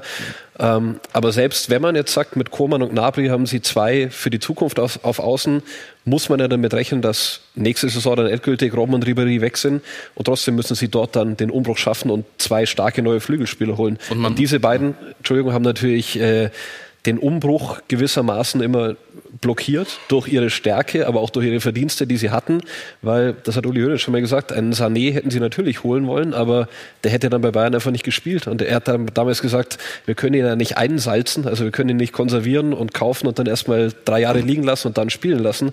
Diese beiden verdienten Spieler haben den Umbruch natürlich schwerer gemacht. Ja, und man muss einfach mal zu den Transfers auch nochmal sagen, weil von Bayern ja auch oft so das Argument kam, es wird irgendwie von außen gefordert, jetzt muss der 80, 100 Millionen Transfer her. Ist ja gar nicht der Fall. Gerade weil wir vorhin auch über Gladbach gesprochen haben, jetzt über Dortmund sprechen. Diese Region 20 bis 30 Millionen, da sind ja absolute Perlen bei, die nicht nur noch Talente sind, sondern schon so weit, dass sie direkt helfen können. Sicherlich ist Bayern noch ein, sind die Ansprüche, Ansprüche noch höher als bei Gladbach und auch als bei Dortmund. Ähm, aber auch dort gibt es die. Und das ist doch für Bayern die Frage. Also warum, es müssen nicht 90 Millionen sein, aber die in dieser Kategorie solche Spieler zu finden, wie Dortmund sie gerade hat, das ist die Herausforderung. Und das ist nicht immer gelungen zuletzt. Ja. Wie sehen Sie das aus der Distanz, Dieter? Äh, wer hat da zurzeit die bessere Perspektive, die Bayern oder Dortmund? Also ich denke, dass, dass Borussia Dortmund in einer ähnlichen Situation war im Sommer wie wir. Ja, dass sie diese für sie vermeintlich schlechte Saison, die ich nicht als schlecht bewertet habe bei Borussia Dortmund, die zwischendurch auch ein paar Wackler hatte, dass sie auch in die Analyse gegangen sind. Ich finde es auch als Zeichen der Stärke, wenn man mit Sebastian Kehl und Matthias Sammer zwei ausgesprochene Experten mit dazu holt. Ich finde, Borussia Dortmund hat ein fantastisches Scouting was junge Spieler angeht. Ich habe es ja eben gesagt, wir bedienen uns ja auch in diesen Regalen, aber eben ein Regal tiefer. Sie kommen an die besten Top-Spieler ran, die, denke ich, auch Bayern München kennt. Um, ähm, so muss man aber auch gucken, welche Philosophien verfahren die beiden Vereine. Borussia Dortmund war immer jung, dynamisch, frech, nach vorne spielend. Ja, das musst du vielleicht auch, wenn du 80.000 im Stadion hast. Das ist vielleicht auch da drin. Bayern München war immer das, wo du weißt, da sind die Weltstars, die Kraft ihrer Aura Spiele gewinnen werden. Und ich glaube, das sieht man gerade. Da ist die Kraft der Aura, die vielleicht im Moment Moment ein bisschen weniger scheint bei Bayern. Mhm. Da sieht man den jugendlichen Glanz bei Dortmund. Wenn man den Saisonverlauf sieht, so ein bisschen unterschiedlich. Bayern vor drei Wochen hat jeder gesagt, Bayern München verliert kein Spiel. Ja, dann kam halt mal die kleine Delle, die ich als Delle bezeichne. Und dann siehst du Borussia Dortmund, die auch am Anfang im Pokal in Fürth gewackelt haben, mhm. äh, dann auch äh, nicht so in Hannover nicht so überzeugend gespielt haben, dann gegen Augsburg zu Hause 4-3 gewinnen. Das war, das war ein Sieg. Gestern war es vielleicht eine gefühlte Niederlage. Das gleicht sich dann auch irgendwo ein Stück weit mhm. Aus was man im Moment so, wenn man als Außenstehender auf die beiden Vereine guckt, natürlich auch diese Frische, diese Leichtigkeit, die man Dortmund zuschreibt, das ist da. Das, das ist so. Bayern München, das muss man aber auch wissen, gegen Bayern spielen die Mannschaften immer noch ein bisschen anders. Mhm. Sie stehen tiefer, sie geben weniger Räume. Gegen Dortmund rechnet man sich vielleicht doch ein bisschen mehr aus. Man weiß, dass Dortmund nach hinten vielleicht auch noch Probleme hat im Umschaltspiel. Da will man vielleicht selber ein bisschen offensiver spielen. Und wenn du dann natürlich 1-0 gegen Dortmund zurückliegst und musst Räume geben, ja, dann kommt dieses Tempo ins Spiel bei Dortmund. Und das macht sie momentan spektakulärer als die Bayern. Mhm. Dass das ein Duell auf Augenhöhe werden kann, glaube ich. Ja, auch für die ganze Saison. Es wird entscheidend sein, und das ist immer so, die Titel werden vergeben April, Mai.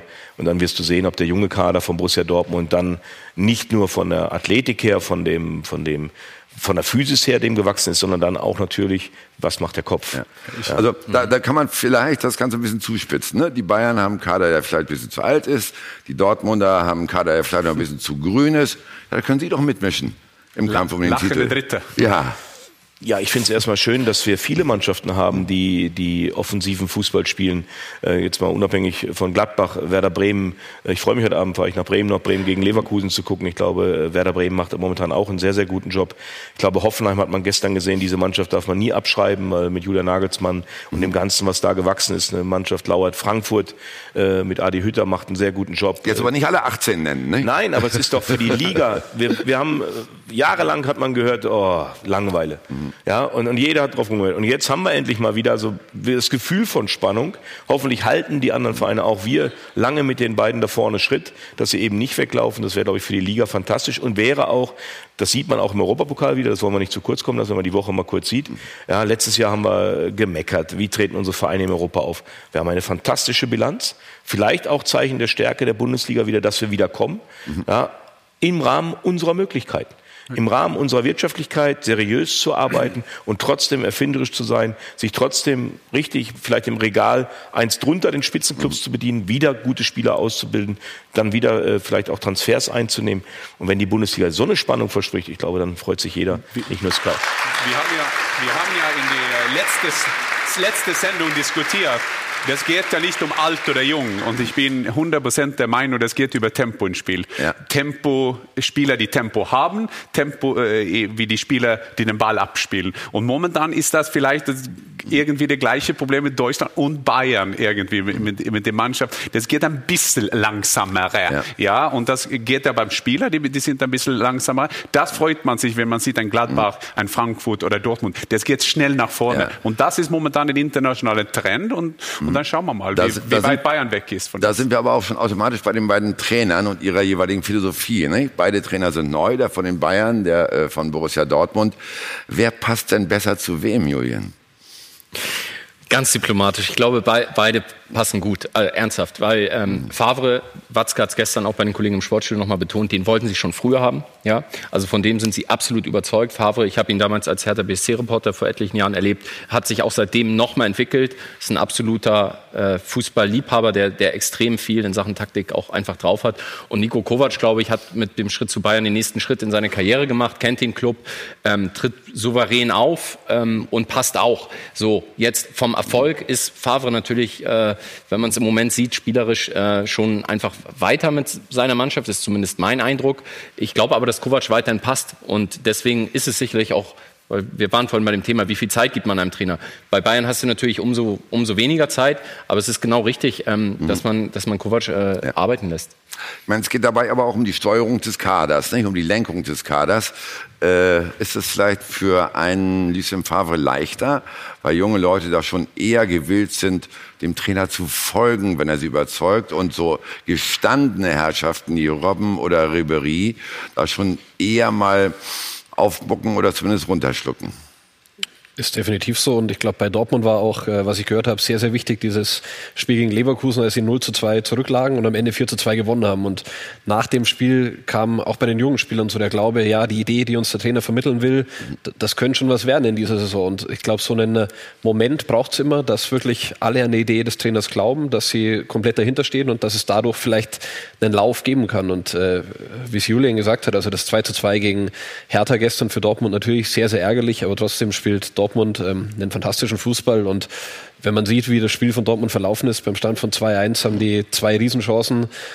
Da kann es 3-1 oder 4-1 stehen und äh, dann haben sie immer noch ihren Vorsprung. Also ich glaube, die sind schon eine sehr gute Mannschaft in dieser Saison. Ja, aber ich glaube, die Aussage von Hörnes über Sahne, da spricht er, wie schwierig das Umbruch ist beim Natürlich, Bayern, das sogenannte definitiv. Umbruch. Weil Leroy Sahne, der wäre ein Problem für Bayern, mhm. weil er hätte nicht drei Jahre, aber Guardiola, der auch einen ganz guten Fußballgehirn haben, der, er weiß, wie er das macht. Äh, Özil, Draxler, wie die alle heißen. Bayern muss nur schauen, dass die besten jungen Spieler von Deutschland mhm. bei Bayern spielen, wenn die da vorne spielen. Aber wenn die sagen, na, den können wir nicht holen, weil dann spielt ein anderer und der spielt drei Jahre, das wissen wir ja, dann ist es natürlich schwierig. Die, aber die haben auch, muss man auch sagen, die haben ja Goretzka geholt. Also die haben ihn für äh, Free Transfer. Das spricht auch für Bayern. Das soll man auch in der, in der, dieser Kritik nicht vergessen. Free Transfer heißt aber in der Branche, es gab ein bisschen Handgeld. Also genau. Also ganz umsonst war Sehr das teuer auch gratis. Nicht. Ja, ganz genau. Ne? äh, also beim Kader, beim Trainer, das gleicht sich alles irgendwie so aus. Ne? Dann bleibt noch äh, in unserem Vergleich mit den beiden oder bei den beiden deutschen Spitzenclubs die Frage, wer hat denn die bessere Führungsebene? Also ich äh, halte diesen Schachzug von Dortmund, ähm, Matthias Sammer da als Berater dazuzunehmen, für gut. Also ich saß neulich mit Matthias Sammer mal eine Stunde hier in München zusammen für ein Interview in der Welt am Sonntag. Und da hat er mal erklärt, wie das so abläuft, ja, wie die so diskutieren, wie er seine Meinung an, einbringt. Äh, Watzke hat es, glaube ich, gestern auch nochmal gesagt, das geht teilweise fünf, sechs Stunden. Man verabredet sich da über WhatsApp, trifft sich dann und diskutiert. Und zwar auch widersprüchlich. Also Sammer, wer ihn, jeder von uns weiß, der, das ist auch schon mal ein provokanter Typ ja, und ein Querdenker. Und vielleicht äh, bei allem Respekt, äh, Uli Hoeneß und, und Karl-Heinz Rummening haben den Verein aufgebaut und es ist ja auch sehr, sehr viel gut gelaufen in den vergangenen Jahren. Nur man kann ja schon die Frage stellen, wie wäre das bei Bayern, wenn man ein, entweder einen externen Berater hätte oder einen sehr, sehr starken Sportvorstand. Also fehlt dir ein Korrektiv bei den Bayern? Ich könnte mir vorstellen, dass es Bayern nicht schaden würde, sondern helfen würde. Und das heißt nicht, dass die aktuelle Führung irgendwie nicht die Kompetenz hat. Ganz im Gegenteil, du hast es genau richtig gesagt. Das ist doch kein Zeichen von Schwäche, irgendwie in einer Krise, die Bayern ja jetzt gar nicht hat, aber irgendjemand äh, zu, zu holen, sondern es ist doch ein, äh, ein Zeichen der, der Stärke zu sagen, ich lasse auch eine andere Meinung zu und ich lasse sie nicht nur zu, sondern sie ist mir wichtig, weil vielleicht gibt mir dieser Input doch nochmal ein Signal und wir überdenken manche Sachen. Also, dann nehmen wir gleich mal Jan Arge rein. Das passt nämlich sehr gut, denn er ist in seinem eigentlichen Job Unternehmensberater, ja, berät Lenker und Führungskräfte aus der Wirtschaft. Wie siehst du das in Sachen Bayern München? Ja, wenn man vergleicht die Ebene, ist ja so momentan ein Vorteil Dortmund. Das ist ja ganz klar. Sorg mit seinem äh, Transferrekord, das gleicht sich auch mit Bayern. Also der Sorg hat klasse gemacht. Du, du, holst Kerl, du weißt als Sportdirektor, ist es so viele Aufgaben momentan. Du holst Kerl, ein, ein klasse Mann. Watzke sowieso, das hat man ja mal seinen Auftritt gestern beim Kollegen beim aktuellen Sportstudio, der spricht weiß. Und dann holt man einen Matthias Sammer, dann, dann machst du ein Team um dem Team. Auf die andere Seite ist das eine Pressekonferenz, dann hast du eine Möglichkeit, vielleicht ein Salahamidzic, ein ein super Typ, ein geiler Typ, dann hast du die, die Möglichkeit, ihn zu stärken. Was machst du? In der Pressekonferenz, er wird geschwächt. Und das, das ist nicht gut von, von außen. Und, und von Umbruch, wir sprechen immer äh, über Umbruch, sprechen wir auf einem Spiel, auf einem Platz viel, viel wichtiger schafft man den Umbruch um die Mannschaft. Ich meine, man kann ein, ein stärkerer Sportler oder Sportvorstand holen. Man hat über einen Philipp Lahm äh, über die Jahre oder die letzten Jahre gesprochen. Max Eberl. Äh, Max Eberl, äh, ein klasse Mann. Und, aber man, man, das sieht aus so, dass das wird als eine Schwäche gezeigt, dass man stärkere Leute holt. Ah, Also vielleicht, ich habe eine äh, Idee, die ja. kann Matthias Sammer holen. Ah, haben die schon gemacht. Das haben die schon gemacht und äh, das ist natürlich äh, dann einfach mal zu Ende gegangen. Genau. Lassen wir es mal so stehen. Ne? Inwieweit aber braucht auch ein Club wie der FC Bayern mit diesen starken Persönlichkeiten wie Hoeneß und Rummenigge einen kritischen Austausch, ein Korrektiv von extern, der vielleicht mal einen anderen Zugang zu den Dingen hat? Aber muss man auch sagen, ich, ich finde, dass die Verpflichtung von Nico Kovac ist ein Zeichen dafür, weil Nico Kovac ist ein starker Leader, ist ein starker Trainer. Ich glaube, er vertritt 100 Prozent seine Meinung. Ja, aber geh auf die Entscheiderebene, nicht auf die Trainerebene. äh, Genau, äh, da musst du äh, einen dazu holen, aber das ist ja natürlich schwierig, weil Uli Hoeneß war ja seit 100 Jahren beim Verein dabei. Ich verstehe, dass schwierig ist, aber das ist, das ist die große Aufgabe von, von Uli Hoeneß jetzt, einen Crown Prince zu holen. Und diese Crown Prince muss er holen, weil er lebt ja auch nicht für immer. Sie haben auch, Rummenigge und Hoeneß haben ja immer betont vor zwei, drei Jahren, dass in den kommenden Jahren das ihre große Herausforderung ist, die sie auch annehmen wollen, ihre Nachfolge zu regeln. Ja? Und sie haben in den vergangenen Jahren durchaus äh, Experten ja äh, geholt, beziehungsweise im Verein installiert. Es gibt einen Vorstand, der für Internationalisierung zuständig ist, einen Vorstand, der fürs Marketing zuständig ist. Wir reden aber über Sport und es gibt keinen starken Sportvorstand. Und das, äh, wie gesagt, auch ohne den ist, ist manches und vieles gut. Aber man darf die Frage stellen, ob es helfen würde. Und äh, vielleicht ist Max Eberl, auch wenn Dieter Hecking sicherlich noch gern lange in Gladbach mit ihm zusammenarbeiten Darum würde. wartest du mit vielleicht, deinem Vertrag. Jetzt weiß ich. ich Max nein, Eberl- aber nur um das noch, den Satz Ja, noch. aber Max Eberl hat abgesagt, das wissen wir alle. Ja. Ich, ich wollte nur, um, um den Satz zu Ende bringen, vielleicht ist Max Eberl in den kommenden Jahren wieder mal ein Thema. Genau, genau dieses Thema haben wir in der aktuellen Ausgabe in der Titelgeschichte auch groß beleuchtet. Ähm, klar der Umbruch auf dem Platz, aber viel wichtiger ist der Umbruch oben bei den Bossen. Und es müssen Rummenigge und Hoeneß schaffen, dass neben ihnen eine starke Persönlichkeit ist. Und bei Hasan Salihamidzic, der ist intern fleißig, gar keine Frage. Aber wenn man jetzt aus dieser PK, ich meine, die Bayern können sich so hindrehen, dass es gut gelaufen ist, weil sie jetzt gewinnen und äh, dass sie dort vielleicht was richtig gemacht haben. Aber es ist, glaube ich, keine Diskussion, dass die PK für Hasan Salihamidzic schädlich war. Also das haben die Spieler mitbekommen, das hat die Öffentlichkeit mitbekommen. Da waren die beiden Bosse und dann war noch ein Dritter mit dabei und er ist sicher nicht gewachsen in dieser Pressekonferenz. Vielleicht kann man sich darum immer fragen, ob der BVB, ob Borussia Dortmund in der Führungsebene mit allem drumherum nicht vielleicht doch ein bisschen innovativer aufgestellt ist. Sebastian Kill kann uns vielleicht heute Abend die Antwort geben. Bei Sky 90 ist er ab 1955 Live-Gast. Dann machen wir gleich noch unsere berühmte Rubrik Das Leben findet doch im Konjunktiv statt. Fünf schnelle Fragen zum Thema Was wäre wenn an Dieter Hecking.